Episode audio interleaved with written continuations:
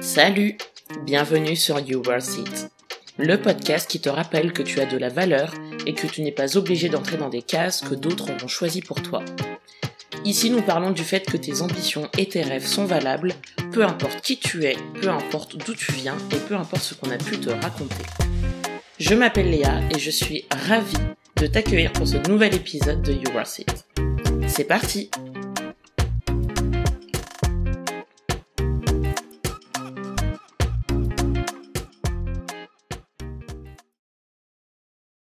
Alors, aujourd'hui, je reçois une invitée qui s'appelle euh, Soraya. Salut Soraya. Salut Léa. Comment tu vas? Bah écoute, ça va bien. Merci de m'avoir invitée. Et toi? Eh ben, ça va super. Euh, je suis très contente de te recevoir sur euh, le podcast. Je suis super contente qu'on puisse parler de nos expériences voyage aujourd'hui. Ouais. Tout à fait. Du coup, Soraya, on s'est rencontrés, nous, lors d'un afterwork femme d'influence. Et euh, je me souviens qu'on était assises à côté, parce qu'on avait dû prendre la même formule, je pense. Mais bon, Tout à fait, c'était euh, c'était un peu par hasard, parce qu'on était placés par les organisateurs.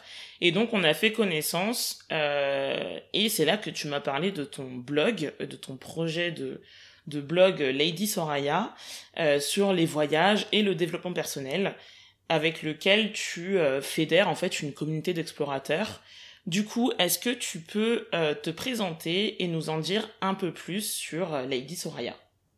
Bien sûr. Alors, je m'appelle Soraya, j'ai 30 ans. Alors, je travaille dans une société de communication extérieure et j'ai mhm. deux grandes passions. J'ai la passion donc pour les voyages, l'exploration et aussi la passion pour le développement personnel et l'exploration de soi. D'accord. Donc effectivement, j'ai ouvert mon blog en juin 2018 pour pouvoir partager mes connaissances et mes expériences en termes de voyage à travers le monde, mais aussi de voyage à travers la vie.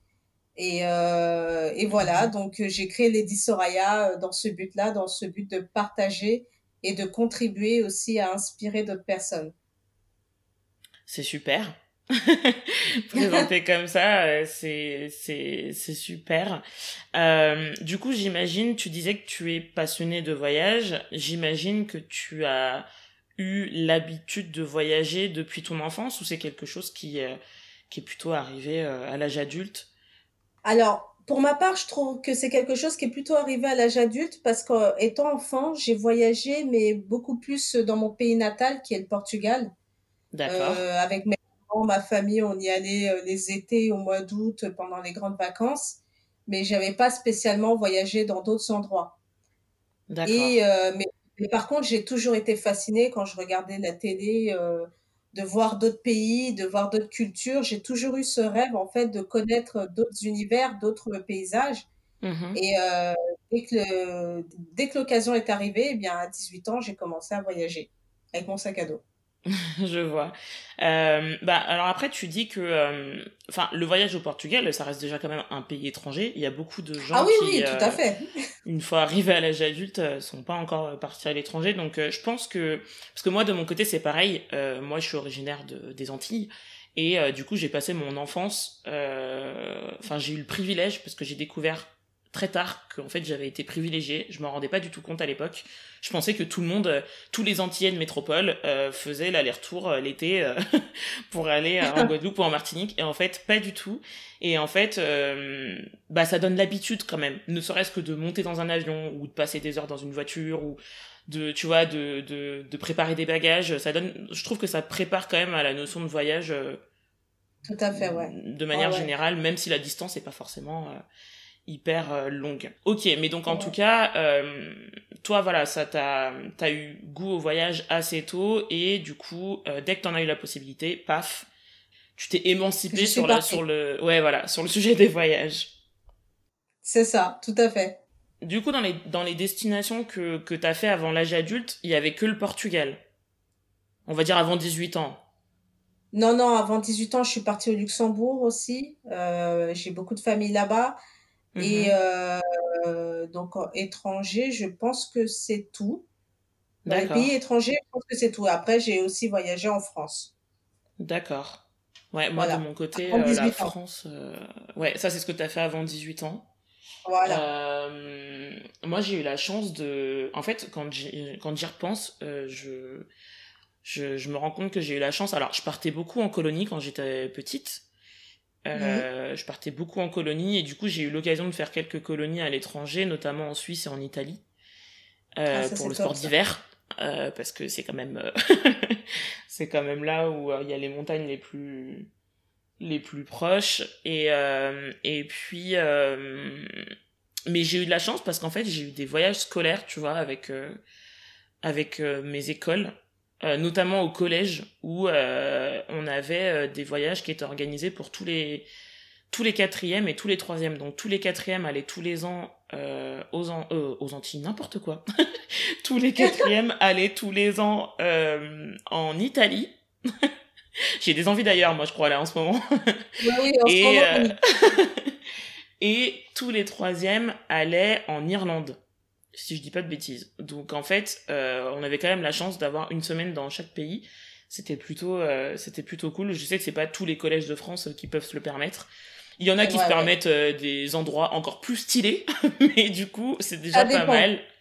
Ouais, ça dépend des, ça dépend vraiment des, des régions, des communes. Enfin, ça dépend.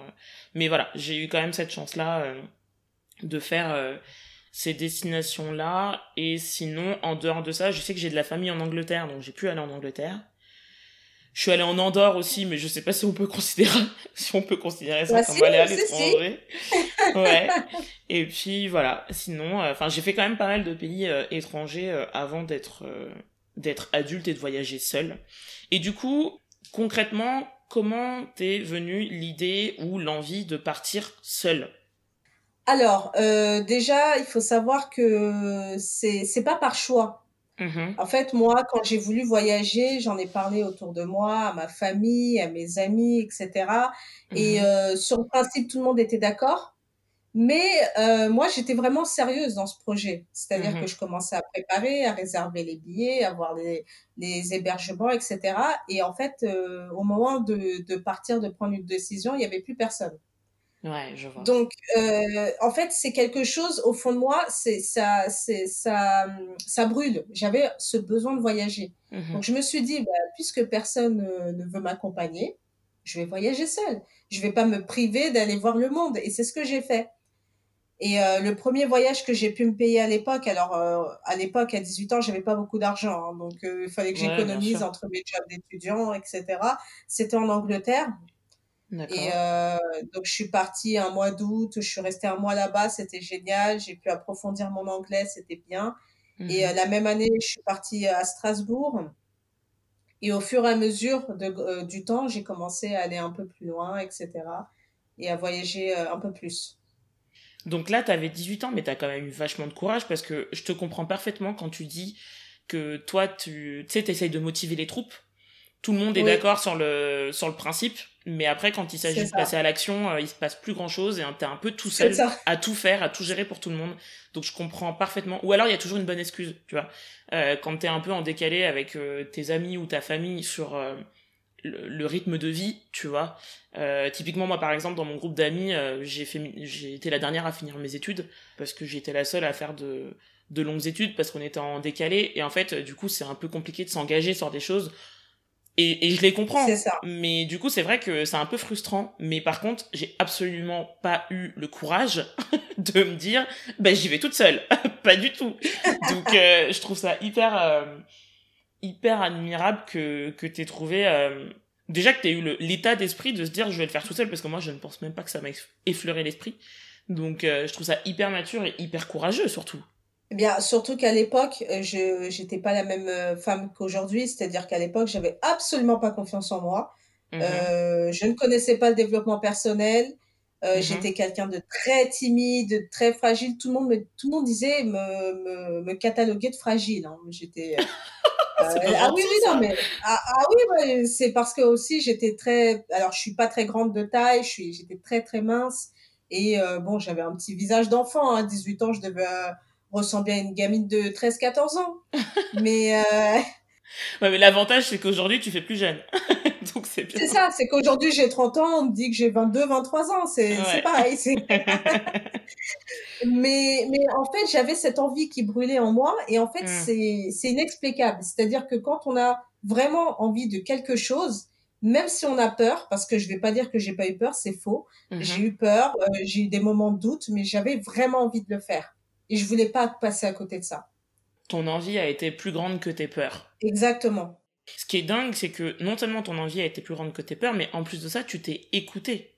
Parce que Ouais. euh, il y a plein de choses que plein de gens, moi comprise, hein, on peut mourir d'envie de faire euh, certaines choses, mais les blocages restent, euh, restent, restent les blocages, tu vois. Et en fait, tu t'es écouté. C'est-à-dire que tu t'es dit, comme tu l'as dit tout à l'heure, je vais pas me priver de faire ce que j'ai envie de faire, de faire quelque chose que j'aime, euh, parce que derrière, euh, mon entourage ne suit pas. Et je trouve ça hyper, euh, hyper mature, euh, parce que même, enfin, 18 ans, euh, c'est l'âge adulte, mais c'est, c'est- ça reste très jeune.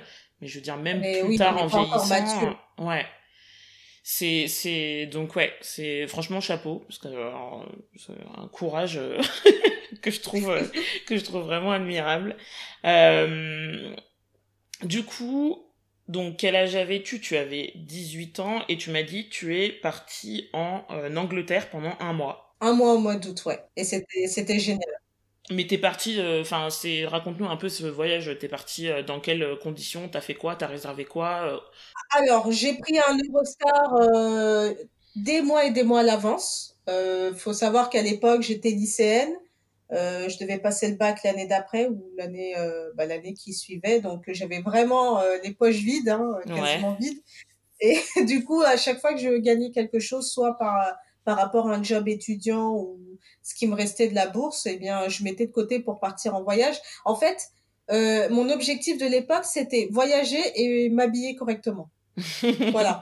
Je Donc, vois. euh, voilà, dès que j'avais de l'argent, c'était là-dedans. J'étais sur des sites de voyage, donc j'avais payé mon billet au tarif étudiant, je m'en rappelle, euh, pas cher, hein, euh, 40 euros, euh, mais vraiment Mm. pas cher, hein. Je suis partie chez ma tante parce que j'ai une tante qui habite à Luton, D'accord. qui m'a dit, écoute, viens, euh, euh, je t'accueille, et tout ça, donc c'était super sympa de sa part. Mhm. Et euh, ensuite, je me suis débrouillée. J'avais un peu d'argent sur moi, donc euh, je me suis promenée parce qu'elle travaillait quand même. Et euh, donc, je me suis promenée. Euh, Luton, Londres, c'est, euh, enfin, c'est pas très loin. C'est la banlieue de Londres, hein, donc il y a un Mhm. train à prendre. c'est une demi-heure de trajet. Et ensuite, on visite Londres assez facilement. Il y a des moyens de transport, des métros très faciles. Mhm. Et c'était ma première expérience de voyage quand j'ai quand je suis arrivée à Londres. Enfin, ça m'a fait quelque chose. C'est-à-dire que je suis descendue du train et je me suis dit toute seule, génial. Alors qu'est-ce que je fais? Je sais absolument pas comment demander mon chemin, mais c'est génial. Je suis en Angleterre et euh, mais je vais je vais me débrouiller. Parce que ma tante n'a pas pu venir me chercher, donc euh, donc euh, j'ai dû Ah me mince. débrouiller. D'accord. Ouais, donc déjà, t'étais dans le bain dès l'arrivée, quoi. Il fallait déjà que tu te débrouilles ouais, toute seule. Mais alors, j'étais pas du tout euh, énervée ou quoi que ce soit. Hein. J'étais vraiment heureuse. J'étais en fait euh, sous l'effet de l'excitation. Quoi. Je me suis dit, c'est génial. Ouais, ouais. C'est génial. Et donc, j'ai passé un mois au mois d'août euh, donc à approfondir mon anglais parce que quand on se retrouve seul, euh, euh, perdu, bon, on n'a pas forcément le choix. Si on voulait pas faire d'efforts, bah, là, on est obligé de faire des efforts Ouais, sur, notre anglais, demander son chemin, euh, donc aller au restaurant, demander un plat, ne pas se servir, ne pas, enfin le fait de nous servir un plat qui n'a rien à voir avec ce qu'on avait demandé, reformuler, Je vois tout à fait de quoi tu parles. voilà. Euh, ne pas avoir assez d'argent pour changer, donc on se dit bon bah tant pis, hein, on va se faire un McDo. J'ai voulu manger anglais, mais là voilà. Ça, ce sont les petites expériences, mais c'était un super voyage et euh, j'ai adoré. Bon, il n'a pas fait beau pour un mois d'août, mais Ah mince, on va pas en Angleterre pour la météo, je c'est je clair. pense. Donc euh, voilà. Ok, donc ouais, expérience, euh, première expérience euh, indépendante, mais mais quand même euh, avec un certain encadrement puisque tu as pu être euh, hébergé par par ta tante. À ce moment-là, ouais. Mais mais quand même avec pas mal d'indépendance, donc ça me fait un petit peu penser moi aussi à mon premier voyage seul en tant que enfin en tant qu'adulte. Donc en soi, euh, c'est un voyage que j'ai que j'ai fait que j'ai fait seul parce que je suis partie seule, mais j'étais pas euh, dans un objectif de rester seule puisque je suis partie pour euh, un séjour linguistique de trois mois en Floride. Et en fait, euh, c'était dans le cadre, c'était pas du tout prévu. À la base, je devais entrer en master cette année-là. Sauf que les choses ont fait que ma classe de master n'a pas ouvert parce qu'on n'était pas assez d'inscrits. Donc en fait, je me suis retrouvée sans rien au mois de, ah oui au mois d'octobre. Voilà. au mois d'octobre, j'ai une école qui m'appelle, qui me dit, euh, bah en fait, on va pas ouvrir euh, le master. D'accord, mais euh, moi, j'étais censée me construire un avenir, madame. donc, donc qu'est-ce que je ah. fais? Et de toute façon, au final, j'ai pas été prise au dépourvu parce que ce master-là, je l'avais trouvé à Orléans. Donc, ce qui n'est pas à côté de chez moi. Ça voulait dire que si j'avais mon école à Orléans, il fallait que je me loge là-bas et que je trouve mon alternance là-bas. Parce que j'allais pas me payer l'école donc il fallait que je trouve mon alternance et mon logement. Et pour être tout à fait honnête, j'avais pas grand espoir de pouvoir trouver quelque chose rapidement. En tout cas, avant que les cours commencent. Donc du coup, je m'étais déjà préparée au fait que peut-être ça se ferait pas. Et dans mon esprit, euh, moi j'avais dit à ma mère clairement, si ça ne se fait pas, je me barre. Euh, je reste pas à rien faire, euh, je m'en vais. Et, euh, et au départ, j'étais sur Londres, Londres, Londres, Londres, Londres. Je ne pensais qu'à cette ville parce que euh, parce que moi, je voulais bien sûr quelque chose. Enfin, je voulais travailler mon anglais parce que c'est une langue que j'aime beaucoup. Euh, ce qui, parce que je voulais partir six mois quand même au départ. Donc c'était à côté. Je me suis dit, bah voilà, j'ai de la famille là-bas. Euh, je me suis dit si je dois revenir un week-end en France, je peux. Euh, si ma mère doit venir me voir, elle peut aussi. Euh, vois, c'est un train à prendre je m'étais dit pour moi c'était la solution euh, un peu euh, la plus évidente. Je voilà. Et en fait ce qui s'est passé c'est que du coup on a commencé à se renseigner pour euh, les voyages et on est allé à un salon de tu sais le magazine l'étudiant. Ils font des ils font souvent des salons. et là il y avait un salon à CTU qui était spécifique pour les voyages euh, les études à l'international les séjours linguistiques etc et on y a été. Et euh, t'arrives dans le salon et alors là, je me suis, je me suis sentie, mais euh, pauvre, parce qu'en fait, il y a que les grandes écoles, genre Kaplan International, genre Education First, qui te coûtent ah la peau du cul. Euh, c'est genre, vous voulez apprendre l'anglais en une semaine? C'est 10 000 euros. voilà, donc euh, du coup, euh, du coup, c'était un peu compliqué, mais on était quand même allé voir par curiosité. Et en fait, je suis tombée sur un petit stand bien caché dans le fin fond du salon, euh, qui euh, qui s'appelait, alors c'est un organisme qui s'appelle Langue Vivante, euh, qui existe toujours, hein, et qui payait pas de mine comme ça, qui avait une petite plaquette, tu vois. Mais en fait, on s'est renseigné et on est tombé sur deux jeunes femmes qui étaient juste géniales, hyper accessibles, hyper gentilles, et donc rien à voir avec les les HEC du voyage là d'à côté. Et euh, du coup, on a pris rendez-vous avec euh, avec ces personnes-là. Quelques semaines plus tard, on est allé. Euh, ils ont un bureau sur Paris, on y est allé. Et en fait, euh, départ, j'étais toujours j'étais toujours sur Londres moi hein, dans ma tête. Hein. J'étais vraiment toujours sur Londres.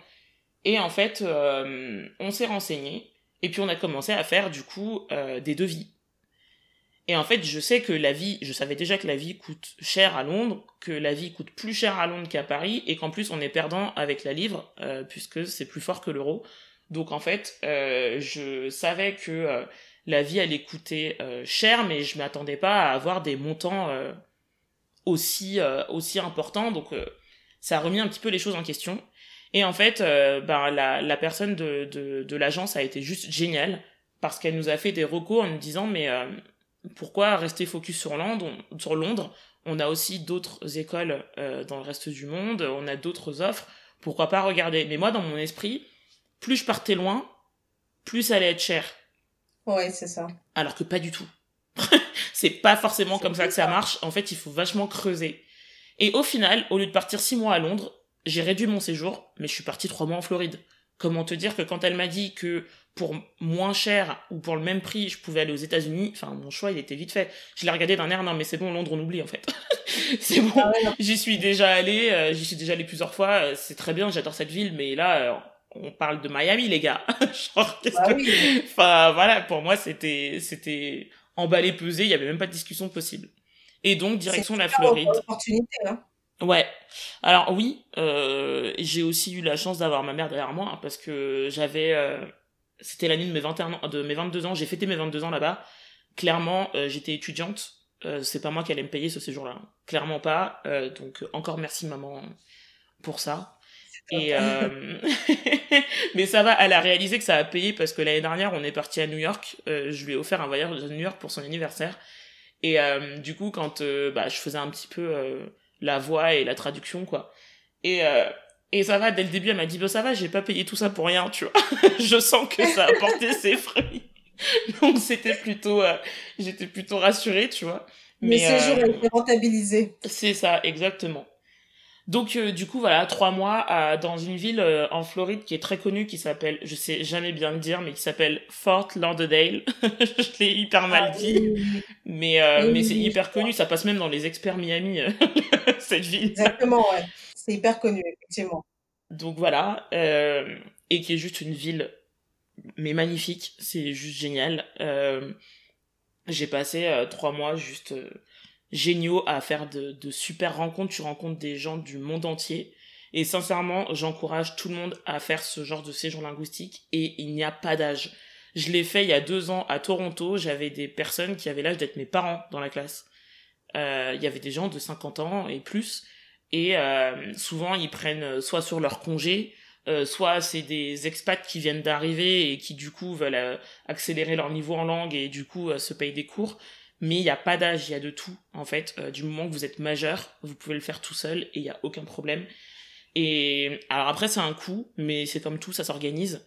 Et j'encourage vraiment tout le monde à le faire. Et moi personnellement, je ferai en sorte de l'offrir à mes enfants, même s'ils veulent pas, ils auront pas le choix, parce que tu, tu, tu mûris à une vitesse et tu découvres des choses et euh, enfin c'est juste euh, moi à l'heure d'aujourd'hui c'est le meilleur souvenir de ma vie hein.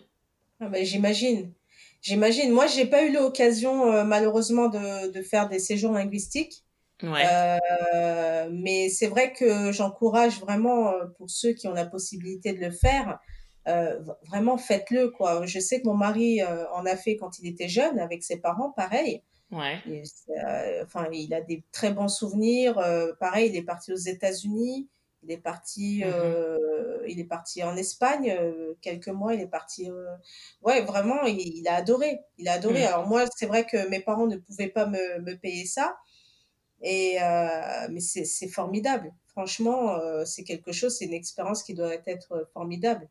Ah mais c'est génial en termes de, de de rencontres culturelles, mais tu te rends compte que j'ai rencontré des gens du Yémen. À quel moment tu nais en France et tu te dis je vais rencontrer dans ma vie des gens du Yémen? À part si tu vas mais bon a priori euh, c'est pas euh, la destination la plus safe et c'est pas c'est pas dans ma top priorité quoi. Donc euh, c'est ouf. Et il y a une chose aussi c'est que ça te met une belle claque et que je peux te dire que tu regardes les médias quand tu rentres en France d'un autre œil. Parce ah que quand je dis qu'il y a des gens du monde entier c'est du monde entier donc, t'as toute l'Amérique du Sud, t'as euh, des Chinois, des Japonais, des Coréens, t'as des, t'as énormément de, de personnes, euh, notamment euh, d'Arabie Saoudite ou ouais. t'as, t'as, t'as énormément de cultures, t'as pas mal d'Européens aussi. Donc, et en fait, tu réalises que oh, arrêtez de regarder le JT de 20h, je vous jure. Je vous jure, arrêtez de regarder le JT de 20h. Vraiment. Exactement. Mais c'est vraiment ça. Et en fait, voyager, au-delà de découvrir le monde, en fait, voyager, ça permet d'ouvrir une porte sur la vie, sur euh, les gens, sur ce qui se passe réellement et de, et de vraiment avoir un, un avis critique sur le monde et de pas écouter ce qui se dit, euh, les médias, euh, euh, les amis, la famille, enfin, tous les gens qui parlent mais qui n'ont pas connu vraiment ouais. l'endroit en question. Tu découvres par toi-même. Tu Exactement. découvres par toi-même et, et moi, j'ai vu des choses j'ai vu des choses inattendues et s'il y a un mot, enfin pour moi s'il y a deux mots, on va dire qui ressortent de, de ce voyage-là, c'est euh, le mix culturel et le respect. Dans le sens où t'as beau avoir des clichés euh, sur les autres pays, euh, les gens en ont sur nous aussi. Hein. Je peux vous dire que les Français, on n'est pas, tout le monde pense qu'on pue déjà. Ça, c'est un truc que j'ai découvert, j'ai pas compris. J'ai pas compris. Euh, tout le monde pense qu'on pue et que c'est pour ça qu'on met du parfum. Je trouve ça juste génial. je trouve ça tellement stupide, mais, euh, ça me fait rire. Ouais. Euh, enfin, qu'on pue, pas qu'on pue. Les gens pensent qu'on se lave pas quotidiennement et que du coup, on met du parfum et on se maquille pour camoufler la crasse. Mais voilà. Ce sont des clichés. Voilà. mais il y a des clichés qui sont vrais, hein, parce qu'on est très réputé pour le le, le, brûlage de voitures aussi. Donc, euh, voilà. Donc, euh, et en fait, non, mais c'est juste génial parce que tu échanges et en fait, tu, tu as des personnes qui sont natives d'un pays et qui, te démentent, mais tellement de, tellement de, de clichés. Et en fait, tu t'aperçois aussi que les personnes auxquelles tu aurais eu envie de te fier, par exemple tes voisins européens, bah, c'est pas à ces personnes-là qu'il faut se fier. C'est plutôt aux personnes auxquelles euh, t'aurais pas eu envie de donner ta confiance au départ. Donc euh, c'est c'est ça qui est c'est ça qui est fou. Et ouais du respect parce que les gens dans la mesure où ils quittent leur pays pour euh, surtout quand tu vas aux États-Unis en plus euh, quand tu quand ils quittent leur pays pour traverser la moitié du globe pour aller dans un autre pays et qui savent qu'ils vont se retrouver mélangés avec des étudiants du monde entier c'est qu'ils sont ouverts d'esprit. Sinon sinon c'est pas la peine de faire ça. Enfin je veux dire donc, donc en fait, il y a une forme de respect et et même si on se moque un peu les uns des autres ou on peut rigoler, c'est toujours avec bienveillance, tu vois. C'est pour c'est pour taquiner, mais il y a rien de y a rien de méchant. Oui, il y a rien de méchant, exactement. Ouais. Donc pour ça, c'était top. Du coup, ça c'était euh, nos premiers voyages. Et en tout, aujourd'hui, euh, quelle destination as-tu visité euh, toute seule? Alors, ensuite, euh, je suis allée au Cap-Vert toute seule, je suis allée au Brésil, je suis allée en Belgique, euh, je suis allée où, euh, au Luxembourg, je suis allée euh, à Monaco, je suis allée... alors, il y a peut-être des choses que je vais pas me souvenir parce que ça remonte. Toute seule, toute seule, Espagne. Après, je, je pense que c'est tout. Je pense que c'est tout. Seule. pas mal. c'est pas mal. Je pense que c'est tout. Je, là, comme ça, ouais, je pense que c'est tout. Parce qu'après, Portugal, je compte pas parce que c'est mon pays. Enfin, j'y allais euh, régulièrement. Donc, euh... Oui, en fait, c'est comme aller dans ailleurs. Enfin, ça reste un endroit que tu connais, quoi. Voilà, c'est ça. ok. Et du coup, dans tous les voyages que tu as fait, donc je parle pas du premier, hein, je parle vraiment de tous ceux qui ont suivi, à chaque fois, ouais. est-ce que c'est la même raison que celle de départ qui t'a poussé à, qui t'a poussé à partir, de se dire, ok, il y a personne qui suit, bah moi je le fais quand même, ou est-ce que il y a d'autres choses au fur et à mesure quand t'as grandi, euh, euh, t'as vieilli, euh, qui t'ont, euh, qui t'ont poussé à passer à l'action? Alors, c'est toujours la même raison, c'est-à-dire, venez, on part en voyage, venez, on va là-bas. Ah oui, ouais. on y va. Et finalement, il n'y a plus personne. Donc, Bibi, Bibi, au bout d'un moment, elle s'est dit, bon, on va pas attendre que, que les gens veuillent voyager, moi, je vais y aller. Et mm -hmm. du coup, au fur et à mesure du temps, j'ai commencé à, donc, je, je suis passée en alternance, donc j'ai gagné un peu plus d'argent. J'avais économisé toute une année pour aller au Cap Vert. Euh, ouais. C'est euh, donc je suis originaire du Cap Vert. Je suis née au Portugal euh, d'origine capverdienne. Et je me suis dit, bah, j'aimerais connaître euh, la terre de mes ancêtres, tout ça, euh, mais ça coûte cher pour aller là-bas. Donc j'ai vraiment bah, pu ouais. économiser pas mal. Et j'y suis allée. Alors ça a été une grande grande claque pour moi. C'était une grande claque pour moi parce que donc c'était mon premier voyage en Afrique. Ouais. Et, et, donc par rapport à ce qu'on pense et par rapport à, à la réalité, il y a quand même des différences. Euh, moi, je, je pensais que bon, j'ai des cousins là-bas, je pensais être accueillie d'une certaine façon et finalement, j'ai beau être la cousine, je suis quand même une immigrée pour eux. D'accord.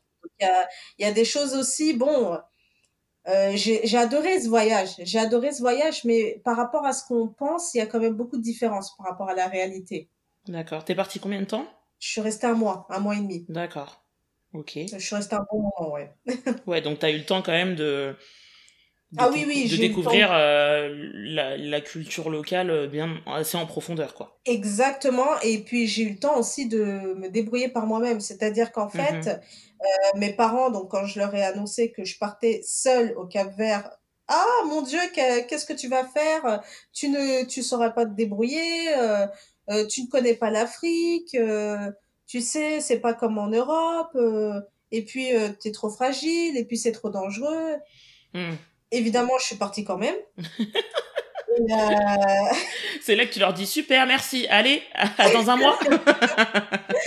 voilà, donc je suis partie quand même et euh, effectivement, en fait, ça m'a ouvert les yeux sur la vie, sur euh, pas mal de choses, sur mes petits caprices euh, ici, mais mais aussi sur pas mal de choses par rapport aux, mentalités. C'est à mmh. partir de là que j'ai commencé à me poser des questions. Et bon, je me suis débrouillée toute seule. Il n'y avait pas beaucoup, il y avait pas d'eau courante là où j'étais, donc il fallait que ah j'aille chercher l'eau moi-même. C'était, c'était comment te dire ça c'était une belle expérience. Ah, mais c'est presque de l'humanitaire que tu as fait, en fait. Alors, j'ai pas fait d'humanitaire, mais euh, au début, franchement, on se foutait bien de, de moi. Hein. On rigolait bien hein, quand j'allais chercher euh, de l'eau et que. Ouais, ouais. On voyait que c'était euh, la fille née en Europe, qui a l'eau courante, il suffit qu'elle ouvre le robinet, l'eau arrive, tout ça. Moi, avec mon seau, là, j'essayais de prendre l'eau, il y avait rien. Mais comment je vais faire pour me laver? Il y a, y a pas d'eau. On m'a montré comment faire. Ouais. C'est ouais, mais c'était bien, c'était bien et euh, j'ai vécu une belle expérience.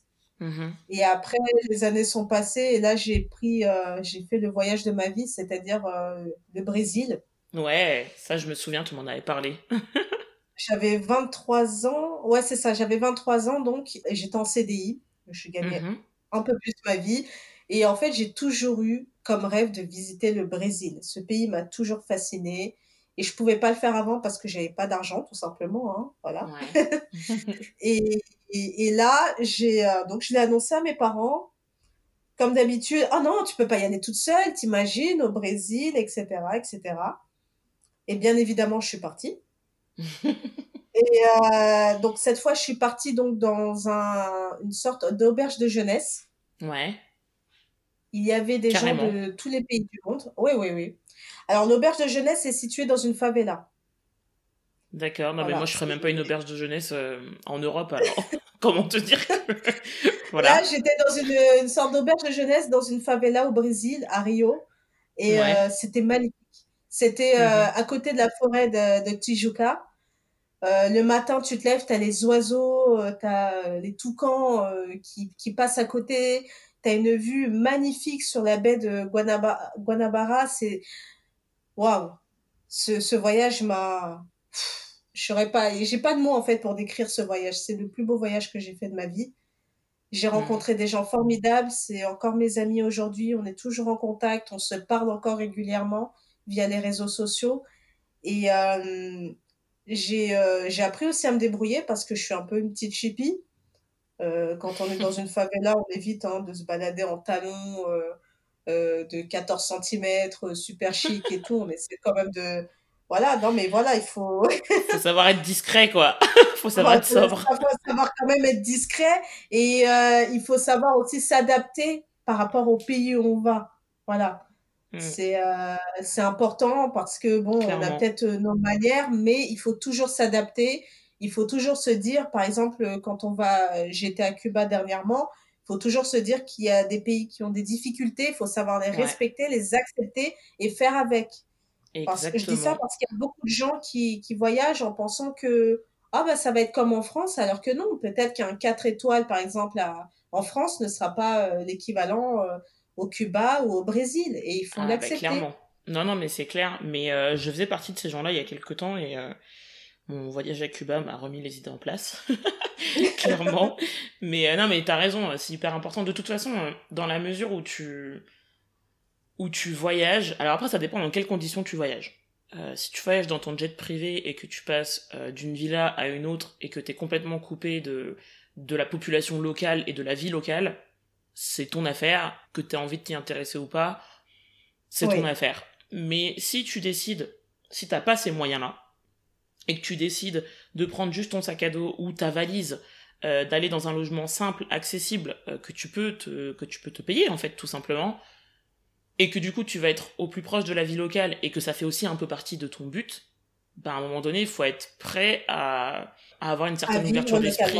Ouais c'est ça, et il faut être prêt à laisser ces trucs de côté, d'autant plus que c'est hyper, ça devrait être beaucoup plus facile puisque on sait que c'est temporaire tu vas pas vivre là-bas, tu pars en voyage, donc tu sais que dans une semaine, deux semaines, un mois, deux mois, euh, ça va, ta vie tu la retrouves, tu vois.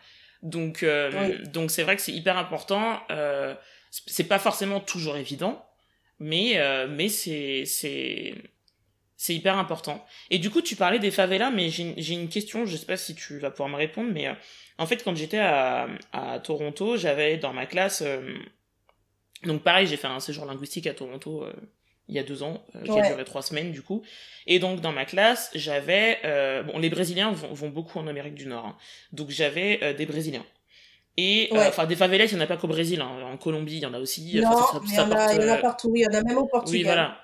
Oui, voilà, ça porte sûrement des autres noms, mais en tout cas, c'est la même chose. Donc, moi, je me souviens que dans ma classe, j'avais des Brésiliens, j'avais un Colombien. donc voilà, j'avais pas mal de personnes d'Amérique du Sud. J'avais une vénézuélienne aussi. Et euh, ils m'ont tous euh, témoigné quelque chose, c'est qu'en fait, les favelas, c'est pas toujours ce qu'on pense. Dans le sens où nous, pour nous, Européens, ce qu'on nous montre et ce qu'on sait des favelas, c'est que c'est des endroits hyper pauvres et hyper dangereux. Et en fait, euh, ils nous expliquaient, alors eux, ils sont nés, ils ont grandi là-bas, donc euh, j'ai envie de les croire, tu vois. je veux dire, ils vont pas nous raconter des mensonges, mais euh, en gros, ils expliquaient que oui, effectivement, euh, il y a des favelas qui sont très dangereuses. Euh, il y a des favelas où tu fais pas trois pas sans risquer ta vie. Il y a des favelas qui sont très pauvres et qui s'en sortent pas du tout. Mais il y a des favelas qui sont un peu l'équivalent de nos entre guillemets de nos classes moyennes ici euh, et qui euh, et qui vivent et où tout se passe bien. Il y en a même un qui a donné l'exemple d'un footballeur. Je ne serais incapable de te donner son nom parce que je m'en fous tellement du football que je ne me souviens pas de son nom. Mais en gros, d'un footballeur qui était euh, pas un jeune footballeur, hein, enfin qui était un footballeur connu là-bas, etc., qui gagnait très bien sa vie, bah, bah, comme tous les footballeurs. Hein. Euh, qui gagnait très bien sa vie, mais qui était resté vivre dans sa favela, toute sa famille, parce que souvent ils vivent euh, avec plusieurs aussi générations, des fois sous le même toit, donc euh, toute sa famille vivait dans cette favela depuis des années, et voilà, il avait juste fait des améliorations pour pour pour la, la maison qu'ils avaient dans la dans la, pour leur logement qu'ils avaient dans la favela, il avait mais que il continuait à y vivre et que alors je te parle de ça c'était il y a deux ans peut-être que les choses ont changé depuis mais mais en tout cas Enfin voilà, c'est pas forcément euh, ghetto West Coast et, euh, non, non, mais tu vois, euh, euh, je, valide à, je valide à 100%. En fait, c'est, c'est le problème euh, des médias, c'est le problème de ce qu'on voit nous à la télé, de ce qu'on nous montre. Et euh, mhm. malheureusement, il y a beaucoup de gens qui prennent tout ça par, pour argent comptant. En fait, euh, les favelas, c'est comme ils t'ont dit, donc c'est tout à fait vrai. Il y a des favelas bah, de classe moyenne, en fait, où finalement, Mmh. Il se passe pas grand chose quoi. En fait euh, nous quand on va nous montrer ça à la télé on va nous montrer euh, des guerres urbaines euh, l'armée contre les, les habitants enfin ce genre de choses. Mais faut faut arrêter. Il y a des il y a des favelas très tranquilles où déjà pas mal de touristes vivent là-bas enfin ouais. et sont, séjournent là-bas. Et en mmh fait il se passe pas grand chose quoi il se passe pas grand chose. Ouais, non, c'est un peu comme nos quartiers populaires à nous, quoi. C'est. Voilà. Voilà. C'est juste la vie normale, en fait. en fait, quand on dit favela, les gens, euh, tout de suite, euh, commencent à avoir peur, mais non, non. C'est pour ça que j'invite vraiment les personnes qui ont la possibilité d'aller voir par eux-mêmes et de pas prendre pour argent comptant toutes les choses qu'on qu'on peut entendre à gauche, à droite, parce que les médias sont là pour nous donner du, des sensations fortes, mais c'est pas toujours la, la, vérité. Ouais, non, clairement. Clairement, clairement, mais ça m'a, ça m'a, ça m'a choqué parce que apprendre ça à, à 26 ans, alors que toi, toute, toute, pas toute ta vie, mais en tout cas, toute ta jeunesse, t'as pensé le contraire, euh, j'étais vachement choqué. Et ce qui est marrant, c'est qu'on a eu un échange dans la classe et il y avait des gens qui, eux, ne sont pas d'Amérique du Sud et étaient sceptiques, tu vois. Et je, je la bah regardais d'un air, mais qu'est-ce que tu me racontes? Le mec est né là-bas, il vit là-bas, qu'est-ce que...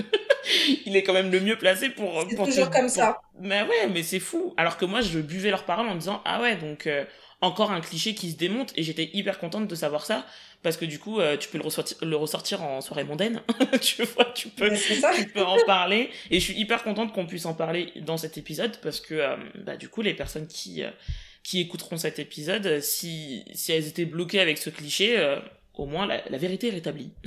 donc, euh, En fait, moi, quand j'ai annoncé donc euh, à mon entourage que je partais au Brésil, j'ai eu pas mal de, de réactions du genre oh, T'as pas peur euh, hmm. Les favelas, etc. etc. Donc, bon, j'ai jamais été du genre à être influençable. Hein. Si je décide quelque chose, généralement, je le fais. Euh, même si c'est une bêtise, hein, mais si j'ai décidé, je le fais. Et puis, euh, je préfère voir les choses par moi-même. Et effectivement, j'ai vu, donc je peux confirmer que, alors évidemment, il faut pas chercher le diable. Il y a quand même des endroits au Brésil ah, bien sûr. Bien il faut le dire. Euh, faut pas s'en cacher et il faut faire attention et mm. ne pas fréquenter ces endroits-là. Euh, attention. Mais par contre, de là à dire que toutes les favelas sont dangereuses et que euh, si on se balade dans la rue, on risque de se faire agresser, etc., toutes les cinq minutes, non, c'est faux. Ouais. voilà. Et ça, c'est malheureusement la pensée de, de, enfin, de beaucoup de personnes et surtout des personnes qui ne voyagent jamais, en fait. C'est surtout les gens qui ne voyagent jamais qui, qui pensent qui savent mieux que toi. Oui. non, ah, souvent, c'est des gens qui font pas quelque chose qui savent mieux que toi, comme les gens qui te donnent des conseils à la salle, mais qui sont assis euh, sur voilà. une chaise, tu vois. c'est ça, non, mais, ouais, ouais, non, c'est souvent comme ça. En tout cas, quoi qu'il arrive, que ce soit pour le Brésil ou pour ailleurs, renseignez-vous. En fait, c'est ça le message. Euh, que ça soit un pays dangereux ou pas dangereux. Au même titre que euh, je pense que les étrangers qui viennent sur Paris se disent pas ah mais Paris c'est pas dangereux. Enfin, si, non, je reformule. En gros, ils se disent pas euh, je vais me méfier, tu vois. Oui, Parce que euh, Paris, c'est pas réputé comme une ville dangereuse. Moi, personnellement, qui vis en banlieue éloignée de Paris, quand je suis sur Paris et qu'il fait nuit, si je suis toute seule, je suis pas bien. Enfin, je le dis, je parce que parce que j'ai perdu l'habitude. Euh, j'avais une vie beaucoup plus parisienne et beaucoup plus urbaine avant. Maintenant, c'est plus le cas. Et, euh, et en fait, je pense pas que Paris ait une, je ne pense pas parce que je l'affirme pas, mais que Paris ait un rayonnement euh, euh, à l'international qui soit euh, ville dangereuse. Et pourtant, je suis désolé, hein, mais il peut t'arriver n'importe quoi. Enfin, je veux dire, euh, donc quoi quoi qu'il arrive, quand on va quelque part, on se renseigne, surtout si on part seul qu'on soit un mec ou une fille. Hein. Alors ça, euh, les trucs de ouais, surtout quand t'es une fille, non non, vous oubliez ça. Euh, moi, je suis désolée, je peux te dire que face à un face à un flingue, euh, tu peux être que t'es un zizi ou pas, ça change rien du tout. Hein. face à un flingue, ça change rien du tout. Face à un agresseur, face à un couteau, face à ce que tu veux, ça ne change rien du tout. Et la localisation ne change rien du tout. Donc, quand on part quelque part, on se renseigne correctement, surtout si on part seul, surtout si on est plutôt baroudeur, plutôt aventurier. On fait les choses bien, on prend le temps de se renseigner, et euh, on prend ses précautions et on est vigilant, peu importe où on va. Euh, parce qu'en fait, s'il y a une chose que moi, en tout cas, j'ai apprise en étant aux États-Unis, c'est que même quand t'es dans un cadre, j'étais dans un cadre, hein, j'étais dans une école, attention, ces écoles-là, elles encadrent, enfin, t'es un élève, elles, surveillent si t'es à l'heure, si t'es là tous les jours, enfin, parce que, parce que, bah, voilà, c'est des parents euh, du monde entier qui confient leurs enfants à une école, c'est pas pour, certes, on est adulte et on fait ce qu'on veut, mais derrière, il y a un cadre. Ça n'empêche pas que quand t'es étranger dans un pays, même dans des pays très civilisés, euh, tu peux facilement devenir une proie en fait. Tu peux facilement devenir une proie parce que euh, des personnes qui sont un peu malveillantes, il n'y a pas besoin que ce soit des criminels ou des grands délinquants, mais des personnes qui sont un peu malveillantes peuvent profiter de la barrière de la langue, peuvent profiter du fait que euh, t'es là un peu en mode... Euh, en plus en Floride, tu vois, t'es sous les sunlight en mode euh, Enfin, je veux dire, euh, c'est tu penses qu'à siroter des cocktails et enfin tu vois t'es dans t'es pas dans un état d'esprit de ta vie quotidienne où t'es hyper concentré enfin il y a un lâcher prise que que que t'aurais pas ailleurs. Moi j'ai vécu des trucs en Floride que je, ça me serait jamais arrivé en France. C'est impossible. C'est juste clairement impossible. T'as pas tes repères t'as pas papa maman t'as pas les copines t'as pas les copains t'as pas! Donc en fait tu peux facilement devenir une proie et c'est hyper important d'être vigilant de toute façon peu importe où on va. Exactement. Non, mais je pense qu'on parle beaucoup de sortir de sa zone de confort. Et moi, en fait, euh, je l'ai fait plusieurs fois pour mes voyages. Ouais. Mais ça n'empêche qu'il faut quand même, euh, voilà, être, comme tu dis, être vigilant, se renseigner. Moi, je sais qu'à l'époque, euh, bon, bah, comme j'ai j'ai dû voyager seule, je me renseignais beaucoup sur le site du Routard, le routard.fr. Ouais. j'allais sur les forums pour me renseigner notamment par rapport aux itinéraires, au quartier que je pouvais fréquenter ou d'autres qui sont à d'autres qui sont plutôt dangereux ou voilà et en fait il faut pas hésiter si vous voyagez seul à vous rendre sur ce genre de site où vous allez rencontrer d'autres voyageurs qui ont beaucoup plus d'expérience qui vont pouvoir vous guider qui vont pouvoir vous donner des bons plans des conseils et même euh, s'il le faut des endroits où se réunissent euh, d'autres voyageurs d'autres baroudeurs ça va vous mmh. enrichir et ça va vous permettre en fait de faire de profiter au mieux de votre voyage et de d'éviter de prendre des risques inutiles. On, est là pour mmh. profiter d'un voyage, d'apprendre plus sur les gens et le monde. On n'est pas là pour prendre des risques inutiles clair. Et, euh, et faire n'importe quoi. On est là pour euh, partir mais revenir aussi. c'est important. c'est un, aller avec retour. Exactement. Donc du coup, euh, Soraya, toi tu disais que voilà, ce qui t'a toujours poussé à partir, c'est que finalement, même en essayant de motiver les troupes, bah euh, voilà, t'arrivais pas vraiment à engager les gens, et enfin les gens ne s'engageaient pas en tout cas. Donc du coup, tu partais parce que toi c'est ce que tu voulais. Et du coup, est-ce que la prise de décision a toujours été facile ou pas du tout? Tu disais tout à l'heure que évidemment que t'avais des peurs, des doutes, de l'appréhension. Qu'est-ce que qu'est-ce qui se passait au fond de toi pour que euh, tu bah pour que tu passes quand même à l'action en fait? Euh, pour que pour que tu arrives à passer au-dessus de ces blocages là alors euh, moi c'est vrai que je fréquentais pas mal de sites de voyage comme je te disais je regardais pas mal de documentaires sur les voyages etc donc la prise de décision a été relativement simple pour ma part parce que c'était un rêve que je que je devais réaliser. Euh, par contre, la mise en place de la décision que j'ai prise a été un peu plus, euh, on va dire, un peu plus compliquée. Donc l'organisation du voyage. Voilà, ça a été un peu plus compliqué parce que entre les rêves et la réalité, bon, déjà il y a le, mmh. budget. Euh, ben, au début, quand tu es étudiant, hein, tu peux avoir tous les rêves que tu veux, mais si tu n'as pas d'argent, tu n'as pas d'argent, tu ne vas pas aller bien loin. Ouais. et, euh, et, ensuite, il y a l'entourage. Il y a l'entourage euh, parce que moi, euh, clairement, les voyages, une fois que j'avais de l'argent, c'était des voyages très loin. Donc en Afrique ou en Amérique latine. Mmh et ça, bon, mes parents, ils avaient très très peur. Très très peur. Et en fait, ils projetaient leur peur sur moi. Et du coup, moi qui souffrais déjà d'un manque de confiance, ça, ça accentuait la chose. Mais euh, bon, pour me pousser, j'avais déjà réservé mon billet d'avion, euh, d'hébergement, donc euh, voilà, je pouvais pas revenir en arrière.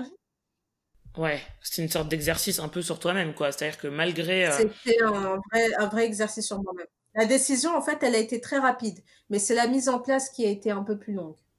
D'accord. Mais, mais c'est bien parce que, oui, comme tu disais, du coup, tu prenais les billets de sorte à ce que tu puisses plus revenir en arrière, en fait. C'est-à-dire, c'est payé, c'est payé. C'est ça. Ouais, Exactement. C'est pas, bête, ça.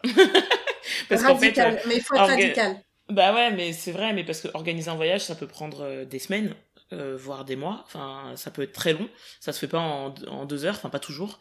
et euh, du coup, euh, t'as le temps de passer par toutes les phases et t'as le temps de revenir sur ta décision, mais 20 000 fois, surtout si derrière t'as ton entourage qui est là en mode parce que eux seraient pas capables de le faire, du coup ils veulent pas que tu le fasses non plus, et parce qu'ils s'inquiètent pour toi, ce qui est tout à fait légitime de la part de parents, attention. Hein, ah oui, oui, oui, heureusement, parce que s'ils t'avaient dit, bah, c'est bien, salut.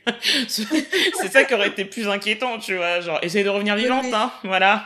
Oui, voilà, donc, euh... donc euh, non, clairement, c'est, c'est tout à fait légitime, faut aussi les comprendre. Mais je trouve ça, je trouve ça super que, malgré tout, en fait, t'avais une détermination, c'est-à-dire, comme tu disais, toi tu réalisais tes rêves donc euh, donc il y avait rien qui pouvait arrêter ça d'une certaine manière c'est ça et puis en fait mes parents ils auraient peut-être voulu que je leur dise que j'aille euh, aux États-Unis ou en Angleterre mais euh, quand j'ai commencé à avoir de l'argent et que je leur ai dit bon bah, je vais aller au Cap-Vert ou non bah, je vais aller au Brésil et etc. Euh, tu pouvais pas choisir d'autres pays pour commencer. Ouais, euh, euh, voilà quoi. C'est donc euh, ils ont vraiment projeté leur peur et en fait si si si on n'est pas radical avec soi-même, on peut changer d'avis. On peut très très vite changer bah. Clairement. Bah, je confirme parce que moi, je suis pas radical avec moi-même. du coup, euh, j'avais pas ce côté euh, téméraire. Après, euh, pour mon contexte, moi, j'ai été élevé par un parent seul qui s'est pas retrouvé, je pense, à avoir souvent le choix. Je suis toute seule. Donc, tu vois, j'ai pas grand frère, grande sœur ou petit frère, petite sœur pour se dire on est deux ou, ou pour avoir une expérience d'un aîné, par exemple. Euh, donc en fait, je pense que ce côté très euh, cadré, sécuritaire, etc. c'était quelque chose d'obligatoire pour pour ma mère, ce qui ce que j'entends parfaitement. Je m'imagine pas faire un dixième de ce qu'elle a fait. Et en fait, je je, je pense que c'est que du coup elle m'a éduqué comme ça. Et d'ailleurs, ça s'est révélé dans plein de sujets parce que moi, par exemple, euh, j'ai toujours eu besoin. Alors après, il y a une question de personnalité aussi, hein, euh, mais euh, j'ai toujours eu besoin d'un cadre et j'ai toujours besoin que les choses soient soient assurées à l'avance. Et je pense que tu as dû le voir dans nos échanges ouais. avant mon voyage à Cuba.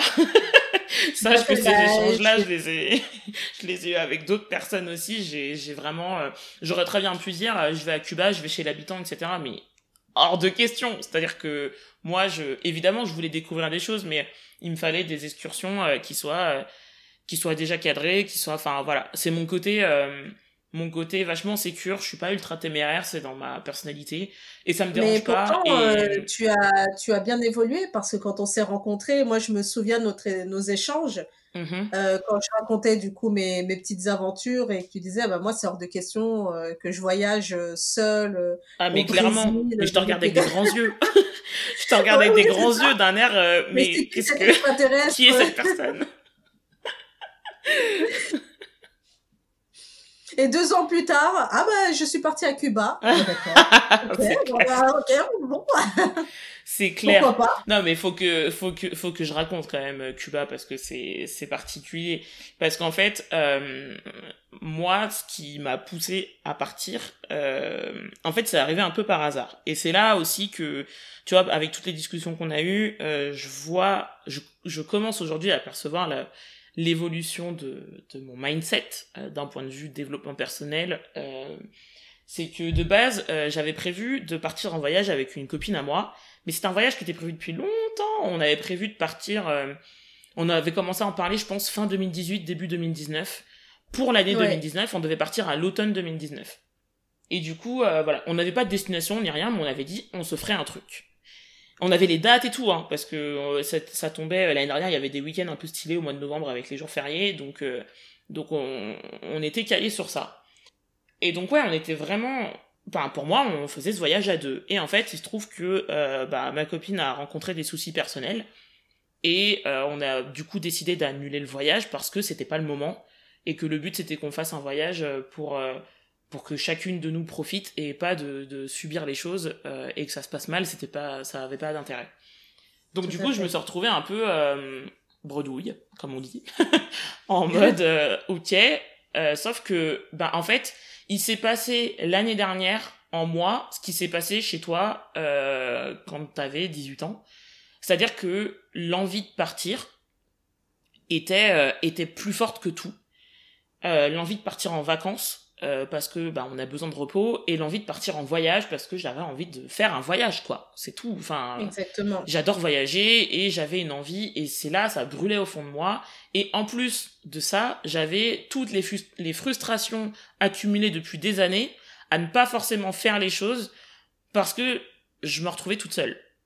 Parce que les autres eh disaient non. Donc c'est pas il y a pas que ça hein. il y a aussi le fait que bah j'étais étudiante j'avais pas forcément toujours le temps pas forcément toujours les finances Enfin voilà, euh, c'est pas c'est pas que la faute des autres. Hein. Il y a, y a d'autres choses qui rentrent dans le contexte, mais en tout cas, disons que quand t'es euh, quand t'es dans un effet de groupe, euh, t'as une, une sorte d'élan qui est quand même un peu différent que quand t'es tout seul, quoi. Donc voilà, donc euh, plus de voyage, euh, sauf que moi je je je j'avais envie de partir. Et en fait, l'idée me quittait pas.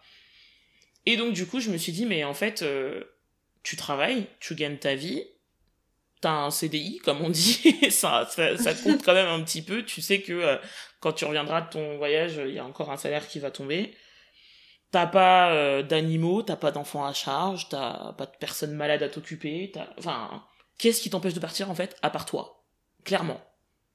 Ta, ta copine ne peut plus partir, mais c'est pas grave. Ça arrive dans la vie. Euh. Et d'ailleurs, je lui en voulais absolument pas. J'étais même plutôt désolé pour pour elle, mais qu'est-ce qui t'empêche de partir à part toi? Et en fait, j'ai retourné la question euh, mille et une fois dans ma tête. Et, euh, et je me suis dit, bah, je vais me faire un voyage. Je vais me faire un voyage, je vais partir seule. Euh, c'est l'occasion. C'est l'occasion. Et en fait, tu vois, ça me serait arrivé un an plus tôt.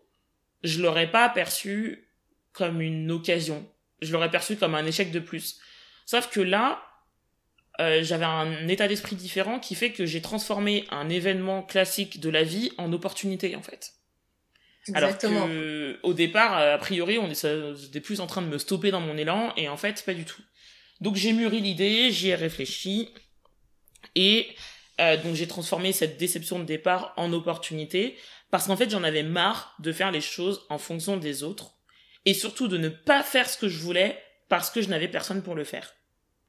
Et encore une fois, je ne blâme pas euh, les autres euh, ni ma copine en question, euh, loin de là, mais c'est juste moi. Il était temps que je me secoue le coco et que j'apprenne à faire les choses seule parce que si dans 5, 10, 20 ans, je me retrouve toujours seule, eh ben en fait, j'aurais rien fait. J'aurais rien fait et j'aurais pas appris à le faire. Et en fait, ce qui est marrant, c'est que souvent quand t'oses pas te lancer dans quelque chose, peu importe quoi, euh, c'est parce que, tu sais, on parle souvent de l'attente du bon moment en disant qu'il n'y a pas de bon moment qui existe. Mais en fait, c'est aussi parce que t'attends les autres.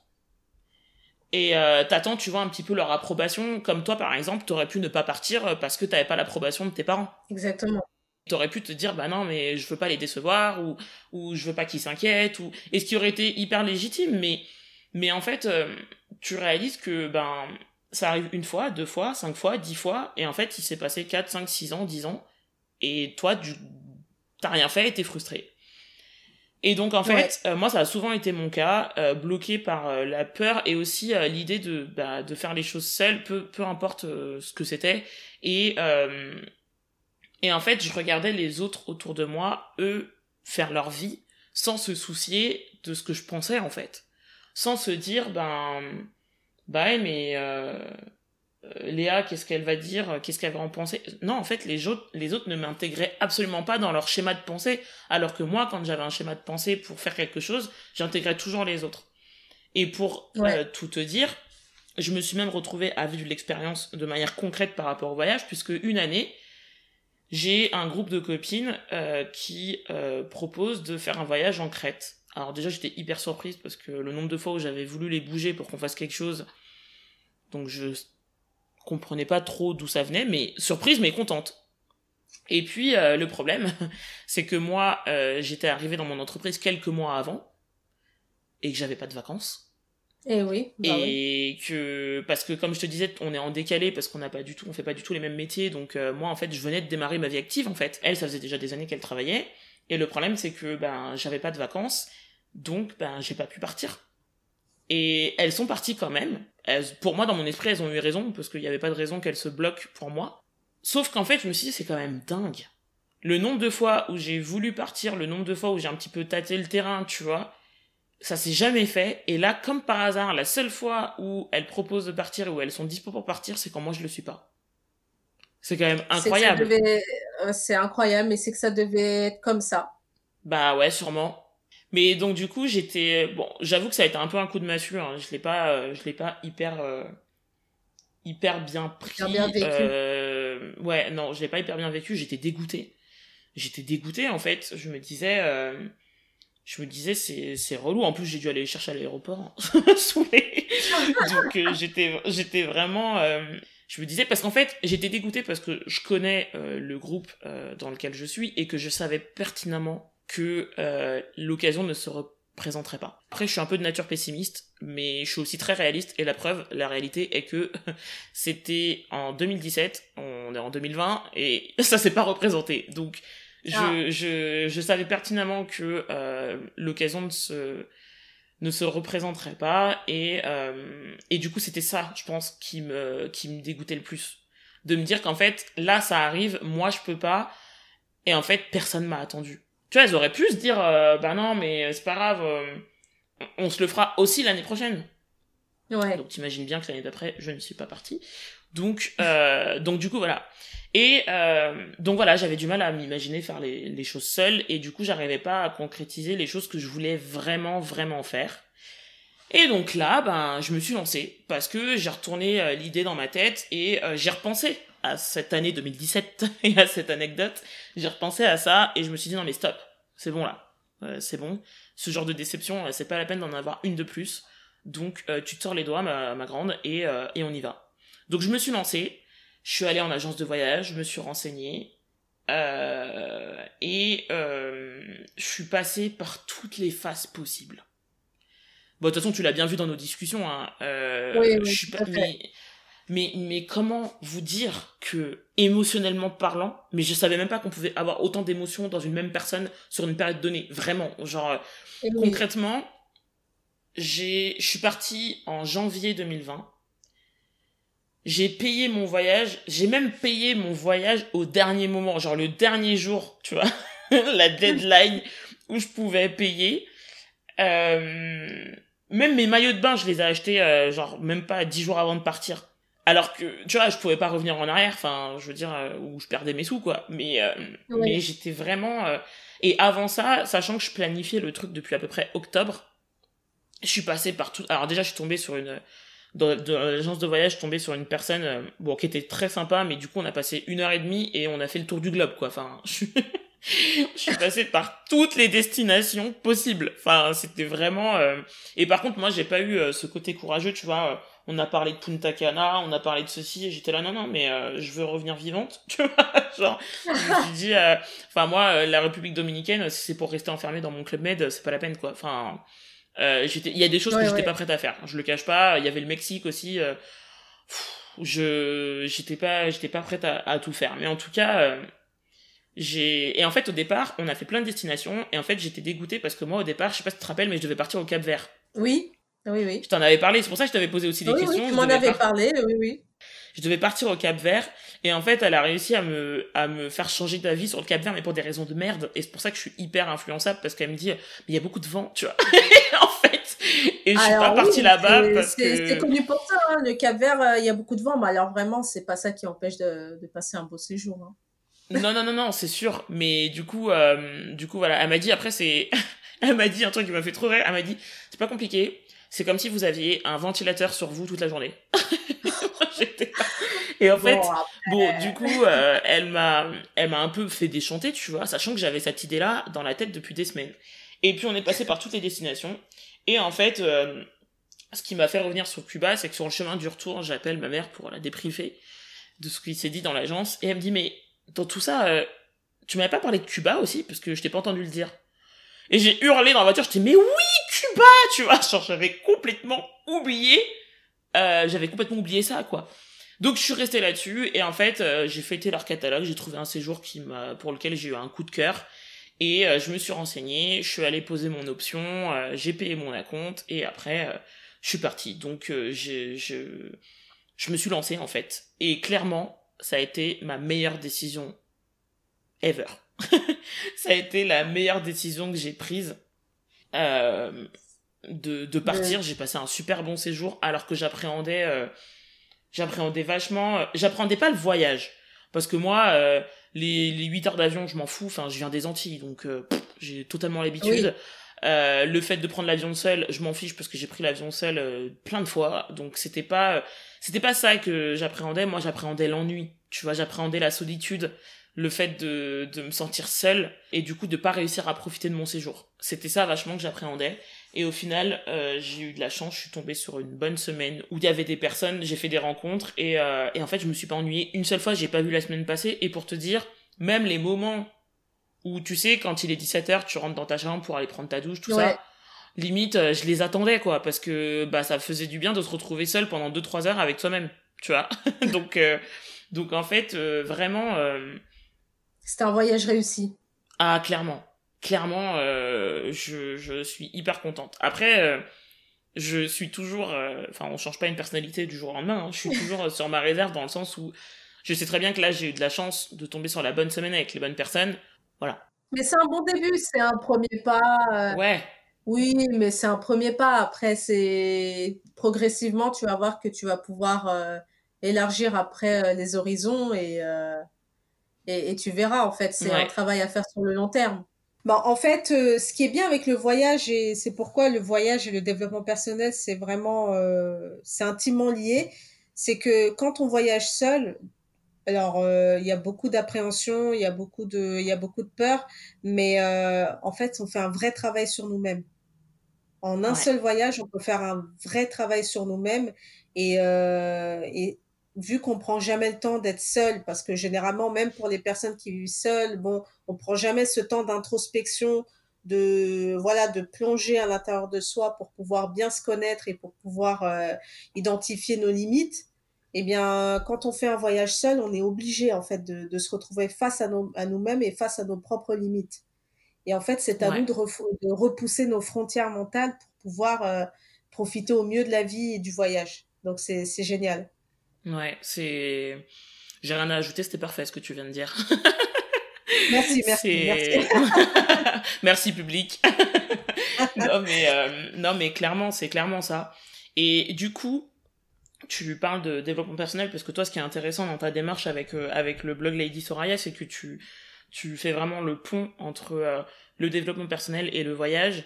pas que, mais en tout cas, c'est quand même un petit peu l'essence première du, du blog.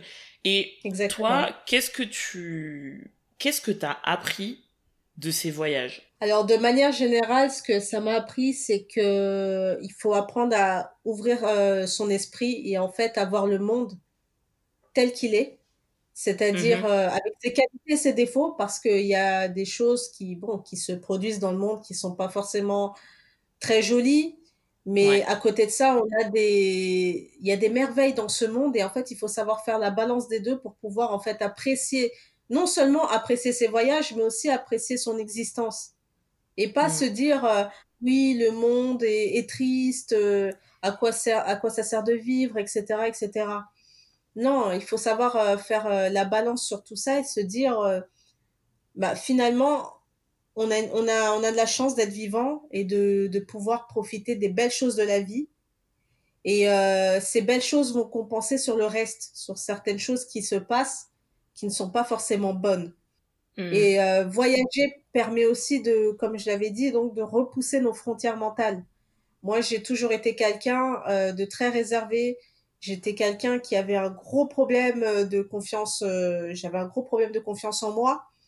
Et euh, autour de moi, on me disait, bah, tu seras pas capable de, euh, tu vas avoir peur, tu es beaucoup trop fragile, tu es beaucoup mmh. trop frêle. Enfin, moi, j'entendais beaucoup, beaucoup euh, ce genre de choses. Et finalement, j'ai pu me prouver à moi-même que j'étais capable de voyager seule. J'étais capable de me débrouiller seule. Et euh, que finalement, j'ai, finalement, j'étais capable d'être moi et de, de faire les choses par rapport à mes envies. Et ça a littéralement changé mon état d'esprit. En fait, ça m'a fortifié. Et peu à peu, ça m'a... Voilà, je suis devenue la femme que je suis aujourd'hui. C'est-à-dire que j'ai beaucoup plus confiance en moi. Mais pas parce que euh, quelqu'un me l'a dit, euh, oui, tu peux y arriver. Non, c'est parce que j'ai dû être radicale avec moi-même. à un moment donné, je me suis posé la question, je me suis dit, mais attends, euh, tout le monde autour de moi me dit que je suis beaucoup trop fragile, beaucoup trop naïve, euh, que je peux pas voyager seule, etc il va falloir que je me le prouve. Ouais, ça a été comme un défi en fait. Oui, en fait, ça a été comme un défi. Je me suis dit, mais c'est pas possible. Ce n'est pas possible. Et euh, je suis capable. Et non seulement, avant de le prouver aux autres, il a fallu déjà que je me le prouve à moi-même. Et, ça a servi à ça finalement. Donc, euh, dans mon blog, je parle beaucoup d'explorateurs. Hmm. Parce que j'ai beaucoup exploré déjà par rapport à moi. J'ai exploré mon, mon histoire, mon existence, mon, ma personnalité. Mhm. Et euh, au-delà aussi d'explorer le monde, je parle aussi d'exploration de soi-même. Ouais, et euh, mhm. voilà, c'est pourquoi, c'est pourquoi sur les réseaux et tout ça, on me, je, je me fais appeler exploratrice bien-être. c'est un nouveau concept, mais euh, voilà, les personnes qui me, qui lisent ce que j'écris me comprennent et connaissent un peu mon univers. Ah, mais ça, ça prend tout à fait son sens quand on, effectivement, quand on connaît tes contenus, quand on connaît ton travail, euh, ça prend tout son sens. Et ce côté euh, de se dire qu'on explore le monde, mais qu'en fait on, on, explore son, son intérieur également, euh, c'est c'est hyper important déjà. Et en fait, ce que je trouve euh, juste génial dans ce que dans ce que tu viens de dire et dans ton expérience de vie, c'est que tu ne t'es pas laissé convaincre que ce qu'on te racontait était vrai euh, on te disait tu peux pas le faire parce que c'est vrai. Alors je alors je je cautionne absolument pas ce que que ces gens ont dit, peu importe qui ils sont, mais euh, c'est vrai que enfin pour t'avoir vu effectivement, euh, bah tu fais beaucoup plus jeune que que ce qu'on pense. Enfin, moi, quand tu m'as dit, euh, t'avais 30 ans, j'ai pas. Je me suis dit, je me suis dit, mais tout le monde a la même réaction. Tout le monde a la même réaction que toi, tout le monde. mais c'est ça, mais en fait, on, on choisit pas à quoi on ressemble. Enfin, en tout cas, euh, pas de base. Après, il y, a des ajustements qu'on peut faire, mais enfin, on a, on a nos limites. Et voilà, euh, bah, la nature t'a fait euh, petit bout de femme, plutôt menu, pas très grande, et avec, avec un visage plutôt juvénile, plutôt bouille d'ange, tu vois. Et donc, du coup, eh ben, les autres, parce que c'est ce que tu es physiquement, c'est ce que et pourtant c'est pas du tout ce que tu dégages quand on te connaît. Et là quand on t'écoute euh, c'est pas du tout ce que tu dégages non plus. Mais voilà parce que les autres c'est ce qu'ils voient. Du coup ils jugent que c'est comme ça que tu es. Au même titre que moi tu vois j'ai toujours été plus grande que les autres. J'ai toujours été plutôt carrée j'ai toujours été plutôt euh, plutôt un peu forte. Enfin je suis pas euh, tu vois je, peux pas me cacher quoi. Tu vois, quand je suis dans une pièce on sait que je suis là que ça soit par la voix. Moi depuis que je suis toute pendant toute mon enfance on m'a dit que j'avais un à micro tu vois par exemple euh, non mais en fait, ils se rendent pas compte les gens que ça que ça met des trucs en toi. Et en fait, il y a les personnes qui vont se dire ah bah vu qu'on passe euh, que les gens passent leur temps à me dire ça, vu que je l'entends tous les jours, bah en fait ils ont raison, c'est ce que je suis. Et puis t'as les autres personnes qui vont réussir malgré tout ça à trouver la force et se dire non mais moi je sais que je suis pas comme ça. Maintenant il faut que je le prouve. Alors je vais faire telle ou telle chose. Mais c'est pas évident pour tout le monde, c'est pas donné à tout le monde, on n'est pas tous logés à la même enseigne euh, sur ce point-là. On part, on part pas tous avec les mêmes ressources, parce qu'on n'a pas tous la même éducation, parce qu'on n'a pas tous le même cadre. Euh, on n'a pas tous les mêmes privilèges, donc c'est pas hyper évident. Mais je trouve ça juste génial que, que toi, tu l'aies vu comme un défi de faire taire les gens, de faire taire les bruits, et de, enfin, et encore, tu me diras, t'en as qui luttent, hein, je suis pas sûr que ça fasse taire tout le monde, mais en tout cas, de, de se dire ouais mais ça c'est ce que eux disent. Moi je me connais et moi je sais qui je suis. Donc je vais faire les choses qui me représentent et qui me correspondent. C'est une force mentale de dingue. Je sais pas si tu t'en rends compte. Bah je j'essaie de me rendre compte c'est vrai que ça fait des années que ça fait des années hein, que, que je me bats contre ça parce que euh, c'est depuis mon enfance. C'est depuis mon mhm. enfance. Mais euh, mais voilà, en fait, déjà, on se bat avec les autres, mais bon, on pourra pas changer leur opinion sur. Euh, quoique les gens ont changé. Quoique il y a beaucoup de gens qui ont changé quand ils ont vu que finalement je pouvais me débrouiller toute seule et que j'étais pas si fragile que ça. Et euh, qu'il fallait, que, qu'il fallait aussi me faire confiance. Je, je, suis capable au même titre que les autres. Et, euh, et donc voilà, en fait, en fait c'est comme tu dis, tout le monde n'est pas logé à la même enseigne. Hmm. Mais euh, ce qu'il faut savoir et de conseils en fait que je donne, c'est qu'il faut savoir s'écouter déjà dans un premier temps. Oh, Parce que les gens ne s'écoutent pas. Non. Moi, j'ai toujours écouté ce qui, ce qui me faisait vibrer au fond de moi. Et voyager, peu importe l'endroit finalement, le fait de voyager, ça me faisait vibrer à fond. J'étais heureuse, j'étais, j'étais libre, j'étais, euh, voilà, j'étais, j'étais bien. Et, et même si euh, à côté, il y a quelqu'un qui me dit, bah non, tu vas pas, bah j'irai quand même.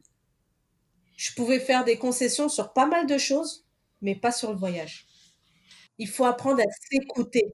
Ouais, c'est hyper important. Moi, le nombre de fois où, mais même des fois, quand tu fais un truc tout bête, qui a pas de gros enjeux, hein, quand tu fais du shopping. Ouais. Le nombre de choses que j'ai achetées dans une couleur et pas dans une autre, ou dans une forme et pas dans une autre, juste parce que les autres m'ont donné leur avis, mais moi j'étais pas forcément oh de cet avis-là. mais eh, tu te rends compte, on parle de fringues, c'est rien en soi, c'est pas dramatique. Mais c'est très intéressant ce que tu dis, mais c'est ça. Mais imagine que si, imagine que si j'étais comme ça pour des fringues, mais alors pour des voyages, comment te dire que non mais c'est vrai que on, a une on a une voix, on en a en fait le truc c'est que on a une voix intérieure et il y en a qu'une. On peut avoir plein de voix dans notre tête, mais la voix intérieure, celle qui est dans nos tripes, il y en a qu'une c'est la seule qui te connaît à 100%, parce que c'est la seule à qui tu peux pas cacher tes pensées. Quand tu penses quelque chose, paf, c'est... On peut pas mentir à ça. Ouais, tu peux pas en fait. Et le problème, c'est que cette voix, des fois, elle peut, c'est ton intuition en fait. Et des fois, tu peux avoir une mauvaise intuition. Ça arrive. C'est pas, elle est pas infaillible. Mais le nombre de fois, je sais pas si, si ça vous est déjà arrivé, mais le nombre de fois où on n'écoute pas sa voix et qu'on se dit, mais au fond, au fond de moi, je le savais tu vois. je le sentais. C'est, mais ça arrive dans le quotidien. Et, et ça arrive plein de fois. Et en fait, le truc, c'est que cette voix-là, elle résonne pas assez fort parce que on a tout le chaos de la vie autour. Toutes les voix, celles des parents, celles de l'école, celles de la société. Et toutes ces voix-là, là, qui font un brouhaha, qui sont là en train de toujours te, te dire ce qu'il faut faire, comment tu dois, euh, comment tu dois respirer, comment tu dois euh, péter, comment tu dois faire caca, comment tu dois, tu vois, qui te disent tout ce qu'il faut faire. et du coup, ben cette petite voix là depuis que t'es tout petit tu l'as jamais vraiment écoutée. C'est à dire que tu sais qu'elle est là mais tu lui tu lui donnes pas l'importance qu'elle a et elle est à peine perceptible et je pense même qu'il y a des gens qui malheureusement ne l'entendent même plus du tout et peut-être ont même perdu conscience que qu'elle était là je sais pas mais mais moi je je, je m'efforce mais c'est un vrai travail hein, parce que on est c'est une reprogrammation qu'il faut faire dans son cerveau mais ah je m'efforce d'essayer d'apprendre à écouter cette voix. Je vous assure que elle est pas là par hasard et que en plus comme tu dis, toi euh, bah voyager, tu te sentais libre, ça te faisait vibrer.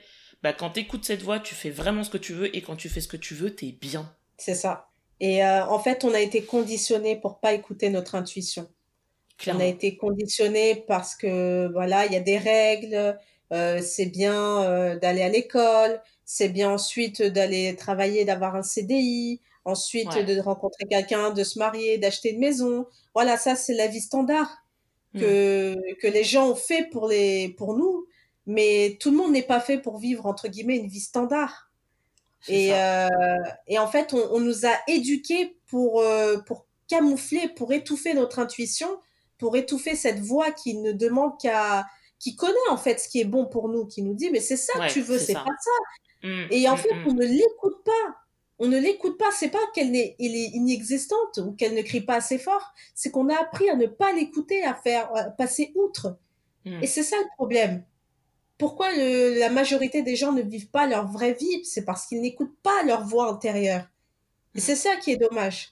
Et moi, en fait, depuis longtemps, je savais qu'il y avait autre chose qui, qui vibrait, mais c'était pas la chose, c'était pas ce dont euh, mes parents attendaient ou euh, la société, euh, voilà, c'était autre chose. Ouais, ça répond pas aux attentes du reste du monde, mais c'est pas grave parce qu'en fait, ce qui compte, c'est de vivre ta propre vie. Tu vis pas la vie des autres. Exactement, exactement. Si, si tu pars de ce monde en ayant vécu la vie de quelqu'un d'autre, c'est du gâchis et d'une certaine manière, c'est ton choix même si, même si des fois on fait des, des fois il se passe des choses et on n'a pas l'impression qu'on fait des choix, mais on fait des choix en fait. Moi, je, je, ouais, apprendre à plus s'écouter, c'est, c'est vraiment euh, une des leçons euh, que j'ai appris de ces voyages. Sinon, pour moi, le mot clé de ces voyages, c'est rencontre, clairement. Rencontre, rencontre, rencontre, rencontre. Quand, euh, quand on me demande alors, rencontre. je... Comment c'était? C'était rencontre. Voilà, c'est le mot euh, clairement qui, euh, qui décrit tous les voyages que j'ai que j'ai pu faire. La débrouillardise aussi, parce que, ben, écoute, t'es là, t'es tout seul. voilà, faut faire, faut trouver une solution. Euh, quand tu te perds euh, au milieu de Londres à 23h30 parce qu'il n'y a plus de ligne de métro, parce qu'ils parce qu'ils font des travaux à cause des Jeux Olympiques. Euh, donc ça, c'était en 2011 pour ma part. et que tu dois réveiller ton oncle en plein milieu de la nuit parce que t'es perdu et que t'as un anglais et que quand t'as peur, tu sais plus parler une langue, hein, faut le savoir. Donc donc voilà. Donc, Ou alors tu inventes une langue. Parce que moi, quand j'ai eu peur, une fois, j'ai eu une petite frayeur au Brésil j'ai euh, inventé un portugais mélangé avec de l'espagnol et de l'anglais et de français. C'était fabuleux. Mais alors, on a compris, hein, par contre. Hein. Ouais, mais alors, ça c'est important. L'essentiel c'est de se faire comprendre. Faut pas trop des fois se foutre la pression de se dire ouais je parle pas bien, on s'en fout. Parce que je t'assure que quand t'es dans une situation d'alerte, t'as besoin d'être compris. Tu pour... on pourrait te donner une feuille et un dessin. Ton but c'est d'être compris. Enfin une feuille euh, et un stylo pour faire un dessin. Euh, t'as pas besoin d'avoir une grammaire parfaite. t'as juste besoin qu'on te sorte de ta situation. Donc euh, non mais mais clairement c'est c'est hyper important de de, de s'écouter et d'apprendre à faire vraiment ce qu'on a envie pas ce qu'on croit qu'on a envie parce que ça fait bien dans la société, mais vraiment ce qui, ce qu'on a envie au fond de nous. Et il y a une chose dont on n'a pas parlé, parce que euh, on parle souvent de la peur avant, tu vois, de se dire euh, ok je me lance euh, et comment je passe au-dessus de mes peurs, mais une fois arrivé sur place, qu'est-ce que tu ressens? Parce que tu vois, on pourrait très bien se dire, ok, t'as eu des blocages, mais t'es encore en France, t'es encore chez toi. Mais une fois que tu descends de l'avion là ou du train et que tu sais quand t'arrives, surtout quand t'arrives dans les petits aéroports, que tu descends direct sur le tarmac, tu vois, que t'arrives, t'arrives, t'es là et tu te dis bah ça y est j'y suis. Qu'est-ce que, est-ce que ça t'est déjà arrivé? Qu'est-ce que tu ressens à ce moment-là en fait? Alors déjà l'euphorie. Bah, je me rappelle euh, bah, par exemple au Brésil quand je suis arrivée euh, donc euh, à l'aéroport, la chaleur, l'humidité, hmm. j'étais euphorique. Ça y est, ça y est, après 12 heures de vol, il était temps. Et euh, bon, un peu de peur, là, ça commençait à venir parce que bon, il fallait prendre le taxi, que j'avais lu des trucs sur les forums. Bon, je vais faire attention. On va bien choisir son taxi. ouais. Mais euh, non, la peur ne s'arrête pas. Et en fait, la peur, euh, elle nous accompagne pendant tout le voyage parce que on connaît pas.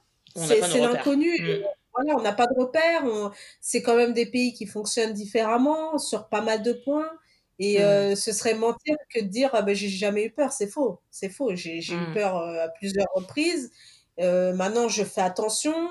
comme je l'avais indiqué, j'allais sur le site du Routard aussi. Il y avait un forum qui s'appelle, à l'époque, ça s'appelait Bourse aux voyageurs. Mmh et en fait, ça permettait d'écrire et de dire, bah voilà, de telle date à telle date, euh, je vais euh, dans tel pays. Et est-ce qu'il y a des gens, des voyageurs dans le coin, comme ça, on, on se rencontre euh, et on fait des fois des, des, des comment dire, des, des activités ensemble. Voilà, des activités ensemble. et, et, voilà, ça permet aussi de partager les frais parce que bon, bah, on n'est pas non plus, on n'a pas un budget limité que ça coûte moins cher à deux. Mm. voilà. Très, très vrai. Parce que mm. j'ai des plans partagés par rapport à ça. Euh, les plans galères, euh, quand on n'a pas beaucoup d'argent, j'ai des petits plans comme ça à partager.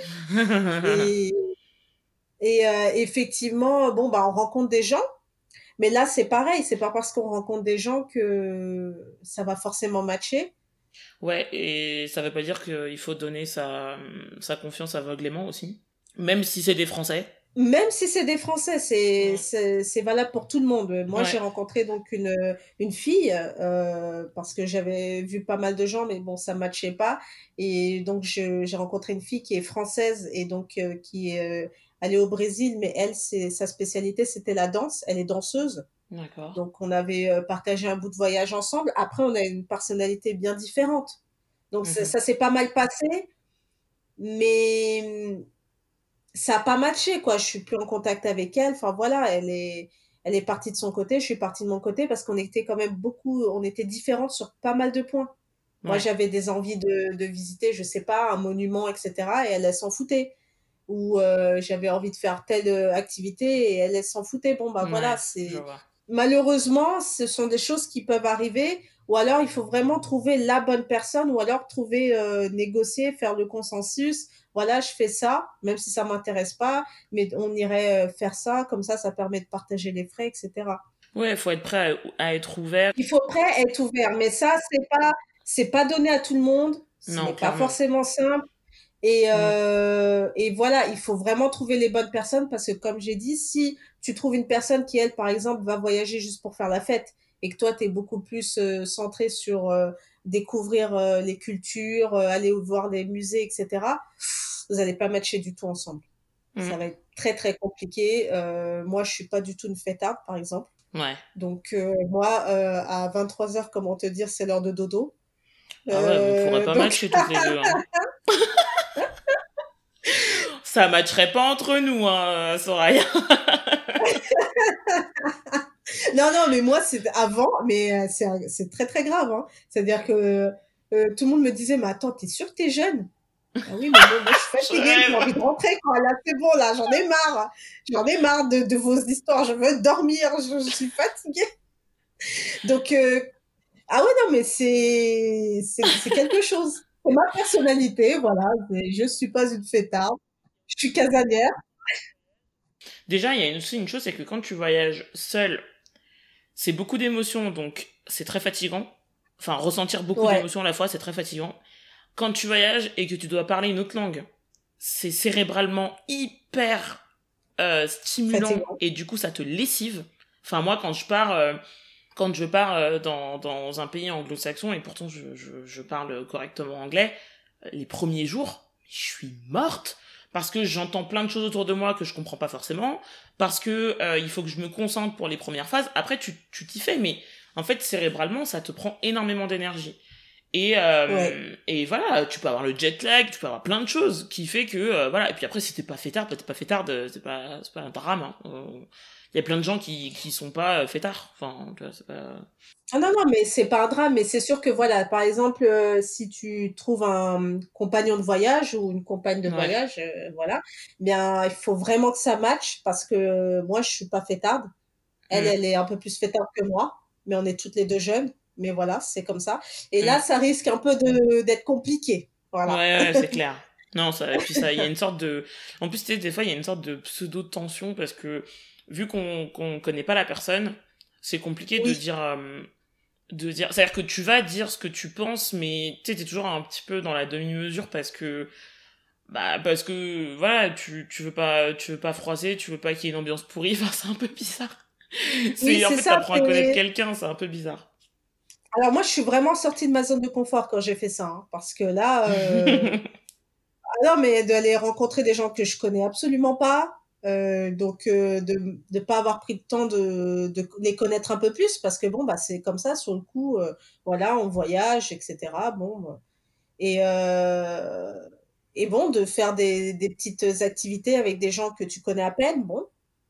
Ouais bien sûr. Voilà. Non c'est pas, pas donné à tout le monde. Mm. c'est pas donné à tout le monde mais c'est quand même une bonne expérience parce que moi ça me permet aussi de c'est comme ça aussi que j'ai commencé à apprendre à comprendre les personnes, les émotions, à m'intéresser euh, à la psychologie pour m'adapter et, mm. euh, et moi aussi pour me réajuster parce que bon, euh, je suis pas parfaite aussi, donc il faut, faut ah oui, c'est clair, il faut savoir prendre sur soi. Hein. C'est très important. Voilà, prendre sur soi et se remettre en question. Mm. Aujourd'hui, tu es mariée. Est-ce que tu repartirais seule en voyage? Alors, je suis partie seule en voyage. Euh, C'était un court séjour en Belgique il y a trois ans ou deux ans. C'était mhm. pour aller à un séminaire euh, bah, de femmes d'influence, donc un séminaire que pour les femmes. Et évidemment, bah, je n'allais pas ramener mon mari avec moi. Donc, euh, s'il y a, s'il y a des, ce genre de, de choses, des séminaires, des conférences à l'étranger, et que c'est que réservé pour les femmes, bien oui, je serais amenée effectivement à voyager seule dans ces conditions. Ouais. Hum, et euh, moi, ça me dérange pas de partir seule, mais bon, aujourd'hui, j'ai mon mari, donc euh, si je voyage, euh, oui, ce sera avec lui. ça avec lui, quoi. Ouais, normal. Voilà, voilà. ouais, en ce qui me concerne, j'ai toujours cette peur de, de l'ennui, mais j'ai moins peur de sortir de ma zone de confort. Parce qu'en plus, quand je suis revenue de Cuba, il s'est passé plein de choses après, j'ai entrepris pas mal de choses. Et euh, du coup, en fait, quand t'es lancé, quand tu passes à l'action, t'es dans une sorte de lancé. Donc, t'as envie de, de recommencer. Après, je cache pas que ça m'éclate moins de me dire je vais partir seule que de me dire je vais partir avec quelqu'un. Enfin, je je cache pas que c'est pas euh, si j'ai le choix, euh, bah, choix il, est vite fait quoi. Et en plus, bon, moi, comme je, je le dis, c'est bien de le faire au moins une fois dans sa vie parce que euh, mm. en termes de développement personnel, ça apporte énormément. Ouais. Mais je ne dis pas de le faire tout le temps parce que, par exemple, moi, j'aime bien me faire prendre en photo. Voilà, rien que ça. Oui. J'ai mm. besoin qu'une personne soit là pour me prendre en photo. Non, mais voilà, tu vois, quand j'étais au Brésil, non, mais c'est vrai, c'est, on va m'appeler Narcisse, mais euh, j'adore qu'on me prenne en photo. Donc, euh, voyager seul, c'est vrai que c'est difficile par rapport à ça. Alors, t'es là avec une perche à selfie, c'est pas pareil, quoi. Faut avoir une très très grande perche. Faut avoir une très grande perche et moi avec mes petits bras euh, pour me prendre en photo euh, bien comme il faut pour pour montrer voilà, je suis au Brésil, regarde et tout. Non, rien que mm, ça, mm, mm. t'as envie d'être accompagné, rien que pour ça, tu vois. Après, au niveau des, des conseils euh, si on peut donner des conseils pour ceux qui n'osent pas et qui voudraient se lancer, pour moi, il y a plusieurs choses. Déjà, euh, on n'écoute pas les bruits extérieurs. C'est pas, c'est mhm. pas forcément le premier conseil, mais c'est le plus important. Euh, pas écouter les bruits extérieurs de ceux qui sont pas capables, parce que c'est pas parce que eux sont pas capables que vous, vous ne l'êtes pas. Vous savez, ce, ce genre de personnes qui disent oh, mais t'es folle, mais moi je ferais jamais ça ». Ouais, mais toi c'est toi, moi c'est moi. Donc on va s'il te plaît euh, faire nos vies chacune séparément et puis euh, et puis tout ira bien, voilà. Et, euh, et du coup, euh, et pour les personnes qui répètent ça sans cesse aux, aux autres euh, quand ils se lancent dans quelque chose, franchement, arrêtez parce que c'est hyper gonflant. je vous le dis. Enfin, moi, en tout cas, ça me gonfle quand, euh, quand c'est la première chose qu'on me sort, tu vois. Euh, quand c'est la première chose, tu sais, tu te lances dans un truc, t'es là, tu, déjà, toi, t'as les chocottes, tu t'es préparé, ça te demande de, de l'énergie, de l'organisation, de, et, oh, mais pourquoi tu fais ça? Oh, mais moi, je ferais jamais ça. Oui, mais je sais pas, commence déjà par me féliciter, commence déjà par me dire que c'est bien, commence déjà par autre chose. Euh, ça, tu m'en parleras plus tard, tu vois. c'est, enfin, moi, personnellement, ça me, ça me, ça m'irrite. Vraiment, je, déteste. Donc, écoutez pas les bruits extérieurs. Et il y a autre chose aussi, c'est que, analyser la situation. Souvent, euh, on peut entendre, euh, oui, mais j'ai pas l'argent, oui, mais j'ai pas ceci, oui, mais j'ai pas cela. Regardez les raisons pour lesquelles vous vous lancez pas, vraiment. Est-ce que c'est des raisons ou est-ce que c'est des excuses? Ou est-ce que c'est des pensées hmm. limitantes? Parce que si t'as pas l'argent, personne t'a dit que tu devais aller au Brésil ou à Cuba. Hein. Tu peux prendre ta voiture, faire avec un beau pays comme la France, tu prends ta voiture, tu fais 100, 150 km, tu vas euh, à Fontainebleau, bon mais non, Fontainebleau c'est chez moi, c'est à côté de chez moi. oui, mais moi, oui, mais moi c'est pas à côté de chez moi du coup, tu vois. non, mais je veux dire c'est que sincèrement, tu fais, tu prends un compas sur la carte de France, tu fais un rayon de, de 100, 200 bornes et tu regardes ce que tu peux faire, tu vois. Tu regardes ce que tu à peux la faire. France, il y, a pas mal de paysages à faire en voiture, en road trip. C'est euh, clair. Tout ça, c'est. Il y a, y a la mer, il y a la montagne, il y a la campagne, il y a la ville. Qu'est-ce qu'il vous faut de plus? Enfin, à un moment donné, euh, il y a voilà, il y a pas d'histoire de langue, il y a pas d'histoire de monnaie à changer. Exactement. De je dois partir, c'est pareil. Euh, t'es pas obligé de commencer par partir euh, une, deux semaines ou une ou deux semaines ou pendant un mois. Ça peut commencer par un week-end, par deux nuits. Tu vois, pour moi, il faut vraiment analyser la situation et vraiment se poser les bonnes questions et arrêter d'avoir, euh, enfin, enlever ces œillères là. Euh, on met des boules caisses pour pas entendre les bruits extérieurs et on enlève ces œillères pour euh, ouvrir un peu son son horizon et son état d'esprit et voir si vraiment on peut pas. Exactement. Et puis aussi, il faudrait déjà donc s'écouter, mais regarder ses limites. Par exemple, moi, pendant mes voyages, j'ai rencontré des vrais baroudeurs, donc des gens qui étaient capables de voyager quasiment les poches vides, qui dormaient mm. euh, dans les aéroports, ah euh, qui faisaient de l'autostop. Ah non, mais j'ai rencontré alors des gens formidables hein, avec qui je suis en contact, etc. Alors eux, c'est des vrais de vrais. C'était des vrais de vrais. Et moi, par exemple, je sais que je suis incapable. Moi, je dors dans un lit, euh, dans un endroit hébergé, c'est hors de question. Et mmh. l'autostop, c'est pas fait pour moi. Mais voilà, connaître, connaître ses limites. C'est-à-dire que moi aussi, j'ai voyagé dans des conditions que je ne fais plus aujourd'hui et que je, je, sais que beaucoup de gens ne seraient pas capables de faire. Voilà. Ouais. Donc, euh, ouais. au lieu de se dire, oui, j'ai pas d'argent, euh, en fait, t'as pas d'argent, pourquoi? Est-ce que tu es plutôt du genre à vouloir voyager dans un hôtel plutôt confortable avec euh, les repas ou est-ce que tu, tu veux euh, dormir chez l'habitant? Ça coûtera moins cher, mais ce sera mm. chez l'habitant. Donc en fonction du pays où tu seras, il faudra faire des concessions. Voilà. Chez l'habitant en Afrique ou en Amérique latine, c'est pas euh, chez quelqu'un en France ou en Angleterre. Ouais. Et pour te déplacer, est-ce que tu aimes prendre les taxis ou est-ce que tu seras, tu seras prête euh, à prendre les moyens de transport locaux? En sachant que si tu voyages dans les îles comme Trinidad et Tobago ou Cap-Vert, euh, les transports là-bas, c'est euh, enfin il faut pas les horaires il faut pas que tu te préoccupes des horaires mais clairement. mais ça partira quand ça partira voilà. Mais ça c'est même pas que c'est toute la Caraïbe je vous le dis. Même la Caraïbe française je vous le dis. C'est le, le timing, vous oubliez en fait. C'est à leur rythme. Il faut être à leur rythme. Si vous êtes des gens pressés, moi je vous le dis, hein, je suis, j'ai grandi en Ile-de-France, je suis né à Paris, j'ai grandi en Ile-de-France. Par définition, je suis toujours pressé. Des fois, je suis pressé, je sais même pas pourquoi. Je suis pressé tout le temps.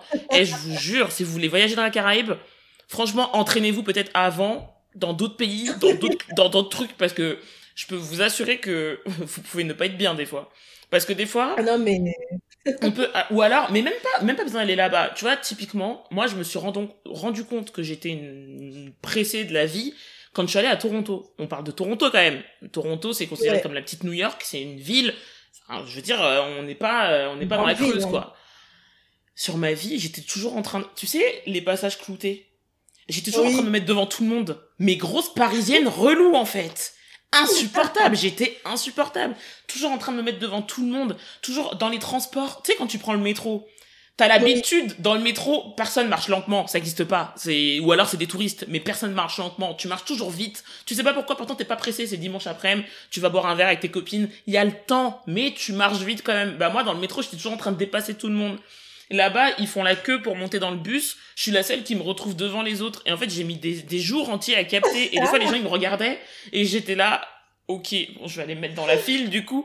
Mais c'est, c'est, c'est, c'est juste dingue, en fait. Alors, ça, euh, c'est hyper dingue ce que tu dis parce qu'il m'est arrivé la même chose au Brésil. Euh, pour monter dans le bus, bah, moi, je fais à la parisienne. Je monte dans le bus. Le bus arrive, je monte, c'est normal. Et en fait, euh, j'ai failli provoquer un incident diplomatique. La fille avec qui j'étais à ce moment-là me dit, mais tu vois pas que tout le monde fait la queue? Oh Tout le monde me regardait, mais avec un air, j'ai, ah bon? Ah, Il faut faire la queue. Bon, bah, ok, mais alors, euh, moi, je monte à la parisienne, hein, normal. Je dire, le bus, il est là, je monte. Bon, bah, c'est bon à savoir. Donc, non, mais attention. dans d'autres pays, il faut faire la queue pour monter. Premier arrivé à l'arrêt, premier qui monte dans le bus. C'est ça. ça. C'est pas c'est pas euh, la région parisienne. ah mais clairement. Non, moi le le, le petite anecdote, le, le ce qui m'est arrivé de, de ouf. Alors moi je trouve ça ouf hein, et je je pense que tu racontes ça à n'importe quel à n'importe quel français parce qu'on aime bien stigmatiser pareil mais euh, vous êtes tous comme nous hein, je vous le dis direct. on est tous pareils hein. On est tous français donc c'est pareil. Alors après il y a des y a des degrés mais c'est pareil. Et euh, je me rappelle d'un jour où on prend le bus mais attends, il était je sais pas, enfin c'était le soir, il était, je sais pas, genre 23h, une connerie comme ça. Et euh, on prend le on prend le bus, j'étais avec une de mes roommates parce qu'au Canada, j'étais dans une dans une famille d'accueil donc il y avait d'autres étudiantes avec moi.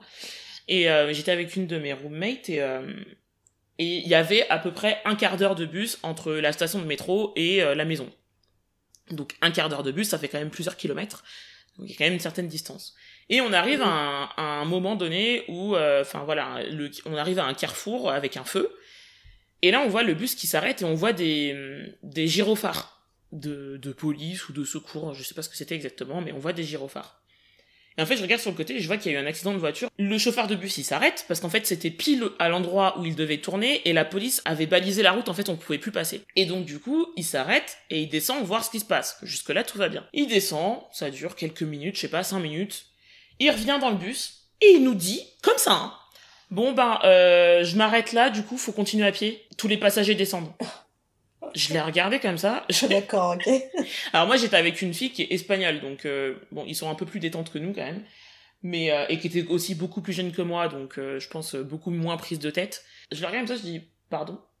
Mais tu sais, à 23h, tu sais très bien qu'il va pas y avoir un bus encore dans 5 minutes. Enfin, tu vois, genre, à un moment donné, c'est-à-dire que quand tu descends, tu sais qu'en fait, mieux vaut rentrer à pied. Sauf que moi, là où on était, j'avais pas encore, enfin, j'avais mes repères, mais pour moi, on était quand même encore loin, je me rendais pas compte de ce qui restait à marcher, tu vois. Et il me dit ça comme ça, et tu sais, je descends, et je vois que personne dit rien. Et je regarde ma roommate, je dis, mais, ils sont sérieux, là? Je dis, parce que, attends. je dis, il y, a y a un accident sur la route, le bus, il arrive, il s'arrête et il te dit tu dois finir à pied. Mais en France, tu fais ça, mais tu soulèves une émeute. C'est-à-dire que va, va, va parler de ça à un, chauffeur de la RATP, juste que je rigole. Déjà, les mecs, ils se font menacer pour un oui, pour un non à certains endroits. J'imagine bien le mec descendre de son bus et dire à tout un bus, ah bah messieurs dames, euh, je m'arrête là, euh, faut marcher. Mais il a intérêt à courir très vite il a intérêt à courir très vite. Et moi, j'étais là, et ma roommate, elle me comprenait pas, mais c'est non, mais t'inquiète pas, on a que 20 minutes de marche et tout. J'étais, mais m'en fous qu'on ait que 20 minutes de marche. On paye un service. Ils doivent trouver une solution. Ils doivent trouver une solution. Et puis l'accident, il va pas rester là toute la nuit. Une fois que, le, que la voiture, elle sera dégagée, ils vont, enfin, tu vois, dans mon, et moi, dans mon esprit, bon, aujourd'hui, euh, je pense que je m'en foutrais en vrai. Euh, on a marché 20 euh, minutes, c'était réglé. En plus, on était avec une mamie euh, avec nous. Mais quand je te dis une mamie, c'est genre une mamie. Et elle, ça avait pas l'air de la déranger non plus, tu vois. Mais je me suis dit, mais attends, on est tout seul. C'est la nuit. On est là dans des quartiers de Toronto. On, on, on marche, on, on sait pas, tu vois. Alors, c'était zone pavillonnaire, mais justement, c'est les zones, c'est toujours là-dedans qui se passe des trucs chelous dans les films, d'ailleurs. Et moi, j'étais là, mais je rêve. Je suis en train de rêver de ce que je viens d'entendre. Et moi, j'avais pas l'impression que c'était c'était probable. C'est sûrement déjà arrivé en France, hein, je dis ça pour rigoler. Mais, mais c'est juste que tu peux être sûr même que si c'est déjà arrivé, que les gens ils ont râlé en fait. Et moi j'étais la seule française à râler du coup dans tout l'autobus. Donc euh, donc ouais, il faut il faut s'adapter. Adaptabilité et, et patience. Clairement. Et c'est ça. Et d'ailleurs, si vous voyagez bah, donc dans les Caraïbes ou dans les pays d'Afrique, bah, les transports en commun euh, partent quand euh, c'est blindé, mm. quand euh, le bus ou enfin quand c'est quand il y a du monde ils partent, c'est comme ça et, donc il faut prendre son mal en patience et les habitudes parisiennes on oublie le temps du voyage et on s'adapte et il y a beaucoup de pays où c'est comme ça. Et mais on a bien. Ah, oui, après c'est. En vrai, t'en rigoles après. Enfin, tu sur le moment, tu te dis mais c'est quoi ce bazar? Et puis après, quand tu y repenses, euh, ça fait plus une anecdote euh, euh, qu'autre chose. Donc du coup voilà. Et le une un des conseils que je donnerais aussi, c'est je disais tout à l'heure, est-ce que vous avez des, des raisons des excuses budgétisées? Parce qu'en fait, des fois, on a l'impression que partir loin, ça coûte cher, partir proche, ça coûte pas cher. Je peux vous assurer que, je sais pas, un week-end à Prague, ça peut vous coûter plus cher que, euh, que euh, je sais pas, euh, une semaine en Afrique du Nord, par exemple. Clairement. Enfin, moi, j'ai déjà fait des, j'ai fait déjà des recherches. c'est, enfin, faut, renseignez-vous, documentez-vous, renseignez-vous, regardez et budgétisez. Et regardez beaucoup d'offres, pas une ou deux, regardez beaucoup d'offres. Et c'est pour ça qu'il faut s'y prendre à l'avance, parce que comme ça, on n'est pas pressé par le temps. Et on peut trouver aujourd'hui, franchement, voyager, c'est quand même beaucoup plus simple que euh, peut-être à l'époque de nos parents, par exemple. Euh, on peut trouver des choses. Et de manière générale, il faut se documenter que ce soit pour la partie finance, mais pour toutes les autres parties qu'on a qu'on a exposées tout à l'heure, euh, le côté sécurité, le côté culture, le côté culture est important parce que parce que on doit s'adapter dans le sens où on doit accepter qu'un pays fonctionne comme ça, mais on doit aussi s'adapter pour pas faire de faux pas. Parce qu'il y a des pays qui rigolent pas. Donc faut aussi faut aussi dans les deux sens euh, pouvoir vraiment se renseigner, savoir ce qui se fait, ce qui se fait pas, savoir à quoi on doit se préparer ou pas. Et pour ça, il y a plein de sources euh, d'informations euh, entre les podcasts, les vidéos, les livres, les blogs, les gens déjà, les, êtres humains aussi, ça peut fonctionner. Enfin, je veux dire, il y a toute une plâtrée d'influenceurs voyage. Vous trouverez des, des partages d'expériences partout. Documentez-vous. Mais franchement, documentez-vous et comme je disais, Lonely Planet et Le Routard, deux, deux sites que pour moi, c'est mon Google à moi du voyage. Euh, j'ai beaucoup traîné sur le, leroutard.com et euh, vous allez trouver des articles complets sur chaque pays du monde avec des forums où les gens, les voyageurs échangent. Il y a des gens qui, connaissent vraiment bien le pays, donc ils vont pouvoir vous donner pas mal de conseils. Euh, les bons usages à avoir euh, enfin voilà, moi tout à l'heure je parlais du bus, mais dans le métro, faut, faut savoir qu'à Rio, il y a, y a des métros, des rames qui sont réservées uniquement aux femmes parce qu'il y a eu pas mal d'agressions sexuelles, etc. Donc euh, il y a des choses à savoir. Renseignez-vous et euh, oui, préparez votre voyage en amont. C'est-à-dire que plus on est jeune et que bon, la majorité quand on est étudiant, on n'a pas beaucoup d'argent, plus vous allez vous organiser, plus vous allez pouvoir en profiter et pourtant vous n'allez pas dépenser mmh, énormément. Mmh. Mais il faut pas y aller à l'arrache en fait. Il faut euh, organiser. Moi, je sais que mes voyages, je les préparais des mois et des mois à l'avance, euh, de septembre à juin, à juillet, parce que euh, bah, déjà j'avais pas beaucoup d'argent et qu'il fallait calculer bon bah mes repas, euh, l'argent pour le, les moyens de transport, euh, pour les tickets de métro, de bus, etc. Euh, l'avion, le train si c'est en train et euh, et euh, un peu de d'argent bah, pour m'acheter des souvenirs etc donc tout ça il va il a fallu budgétiser et aussi euh, se renseigner sur le routard sur des choses des pratiques qui peuvent nous nous coûter cher. Par exemple il y a des pays où malheureusement il y a des gens qui se font arnaquer par rapport au oh taxi euh, au Brésil, ça existe, les arnaques au taxi, mais il y en a plein. Enfin, c'est partout. Hein. C'est même, je dis au Brésil, mais c'est partout. Et renseignez-vous sur les, les compagnies, les vraies compagnies. Ouais, ça c'est hyper important. Euh, ça c'est hyper important, même dans les euh, pays civilisés. Hein. Euh, ouais. Même ici en France, hein, même à Charles de Gaulle, à Charles de Gaulle, à l'aéroport Charles de Gaulle, des taxis clandestins, il y en a plein. Il faut vachement se renseigner. Et puis en plus. Donc, euh, en plus, quand, vous, descendez de l'avion, et je peux vous dire que il y a marqué touriste sur votre tête, mais en gros. en 4 par 3 vous trimballez Ah oui, une oui, affiche oui, touriste. Enfin, juste clairement, même quand vous allez dans un pays qui font. Moi, quand je vais aux Antilles, mais, mais moi, mais depuis toujours, depuis toujours, il y a marqué métropolitaine sur ma gueule. C'est incroyable. Je ne sais pas comment ils devinent. Je sais pas. C'est peut-être à la manière dont je m'habille, dont je sais pas, mais je vous jure que ça se voit et que les gens qui ont l'habitude euh, d'arnaquer, enfin de faire de l'escroquerie, euh, ils vous repèrent direct. Donc ouais, même les compagnies de taxi, faites hyper attention. oui, même oui. dans les pays civilisés, euh, aux États-Unis, c'est Yellow Cab, enfin, il y a même en France, enfin partout. Faites vraiment attention. Euh, c'est hyper important.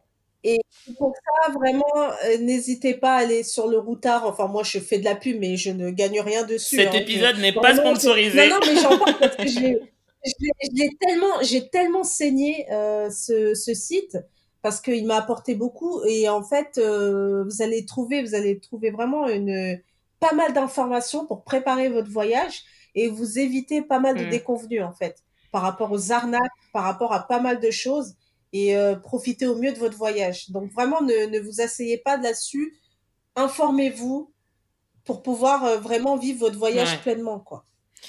Bon, je pense qu'on a abordé pas mal de sujets. Très rapidement, les futures destinations que tu aimerais faire. Alors du coup, pas seul, mais à deux ou à plusieurs. Les futures destinations que tu as en tête. Bah, moi, c'est simple, le monde entier. Voilà. Non, mais euh, en fait, là, euh, Un top 3. cette année, donc, euh, si tu devais donner un, top 3. un top 3, ok. Donc là, j'aimerais partir en, en Colombie, D'accord. au Guatemala, au Costa Rica, mais j'aimerais bien aussi partir en Afrique du Sud.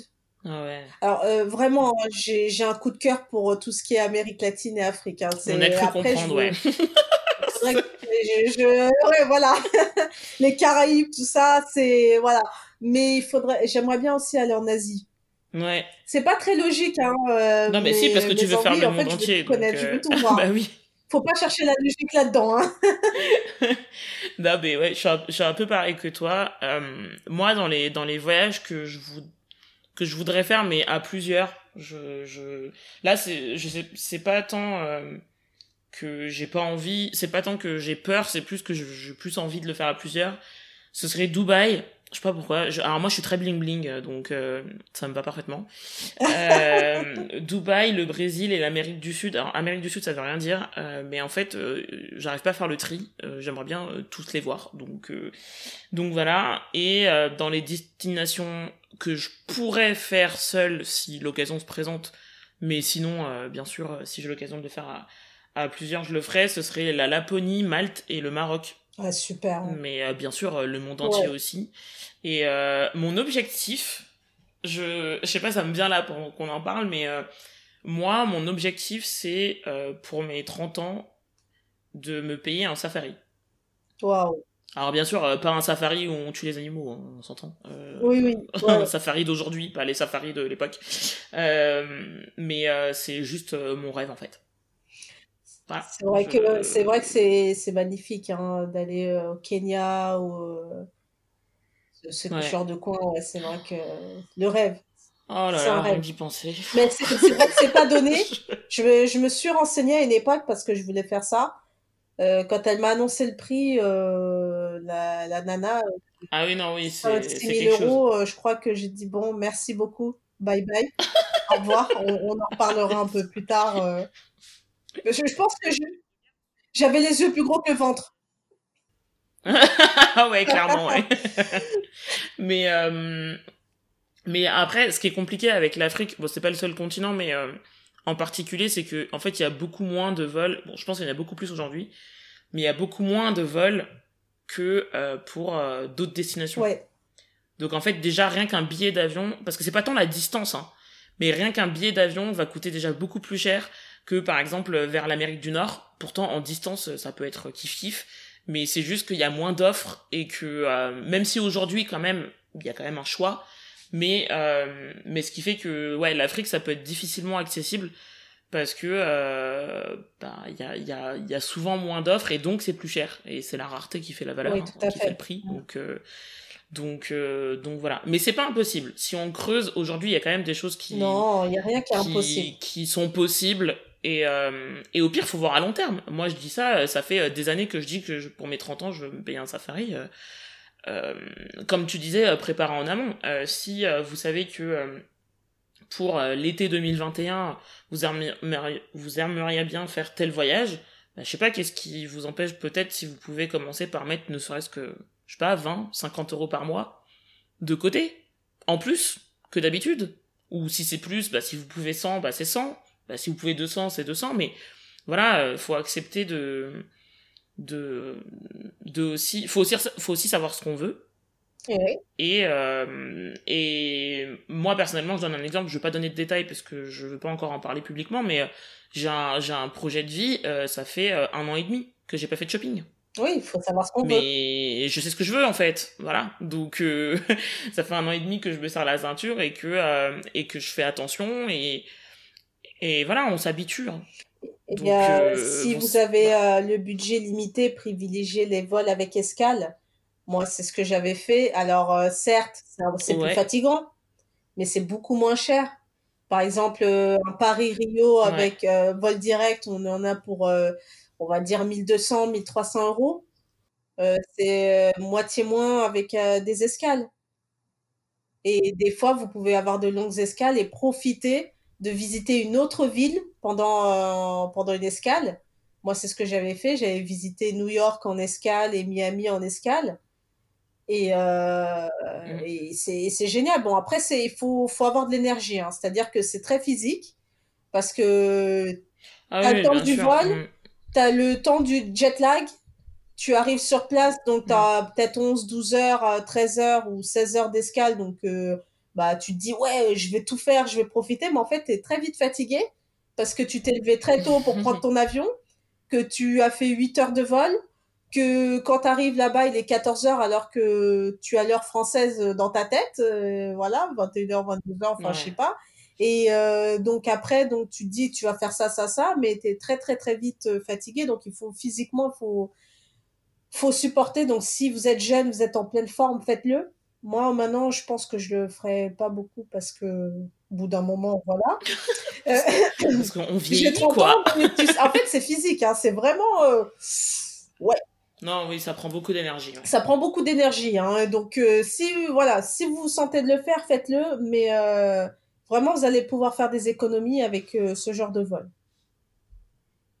Oui, puis ça fait partie de l'aventure aussi. Ça fait partie de l'aventure. Après, on se, retrouve, on, on se reposera quand on sera vieux.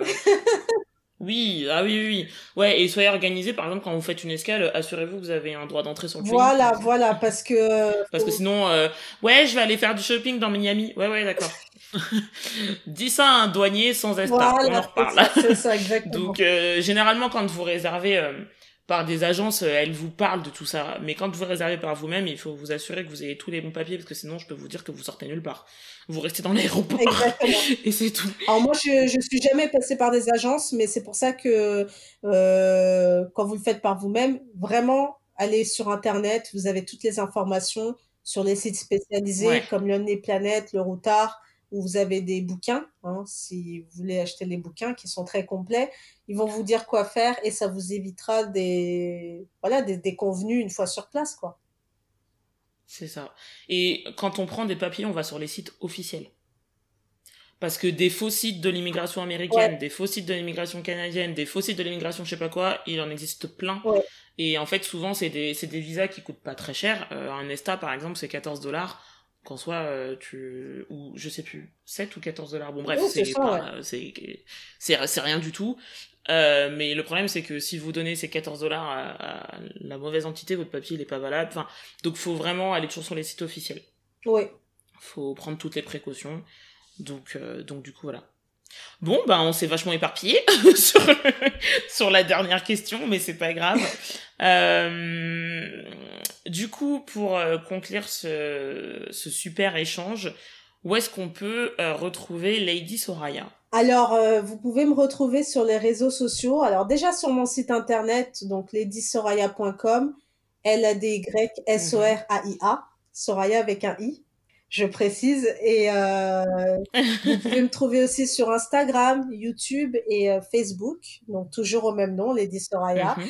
Et euh, n'hésitez pas donc à faire une petite escale inspirante pour, pour en savoir un peu plus sur le monde et sur la vie. Et ce sera avec un, un grand plaisir de vous accueillir. Et elle est très accueillante, je vous confirme. en tout cas, j'essaie de l'être. Ouais, bon non, mais t'inquiète pas pour ça.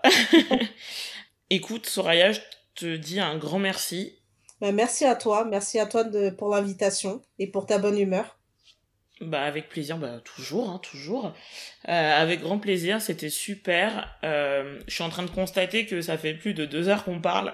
On est très bavard. je vais mettre des heures à monter l'épisode, mais c'est pas grave. On, est très bavard, c'est un vrai problème.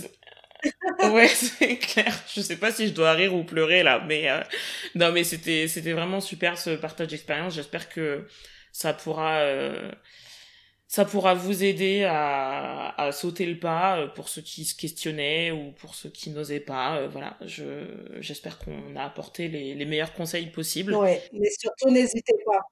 Ouais, j'ai été ravie de te recevoir. N'hésitez pas à aller sur les sur les réseaux de, de Soraya et euh, ou même sur l'Instagram de, de Your Podcast et, et, de poser toutes les questions que vous avez. Il n'y a aucun problème, on répondra avec plaisir. Et euh, voilà, je suis hyper contente de t'avoir reçu. Et euh, je te dis à bientôt parce que je pense qu'on refera des, des épisodes eh ensemble. Eh bien, au plaisir, à bientôt et merci encore. Merci encore pour l'invitation et bonne journée à tous. Salut Merci pour ton écoute. J'espère que tu as apprécié cet épisode en compagnie de Soraya. N'hésite pas à le partager autour de toi ou bien à laisser une note et un commentaire sur Apple Podcast ou sur ta plateforme d'écoute préférée. Tu peux également réagir sur Instagram, YourRossit podcast. Chaque jour qui passe est révolu. Tu n'auras jamais plus de temps devant toi. Alors sois toi-même et vis ta propre vie. Je te donne rendez-vous dans deux semaines pour le prochain épisode. Et surtout, n'oublie jamais, you're it.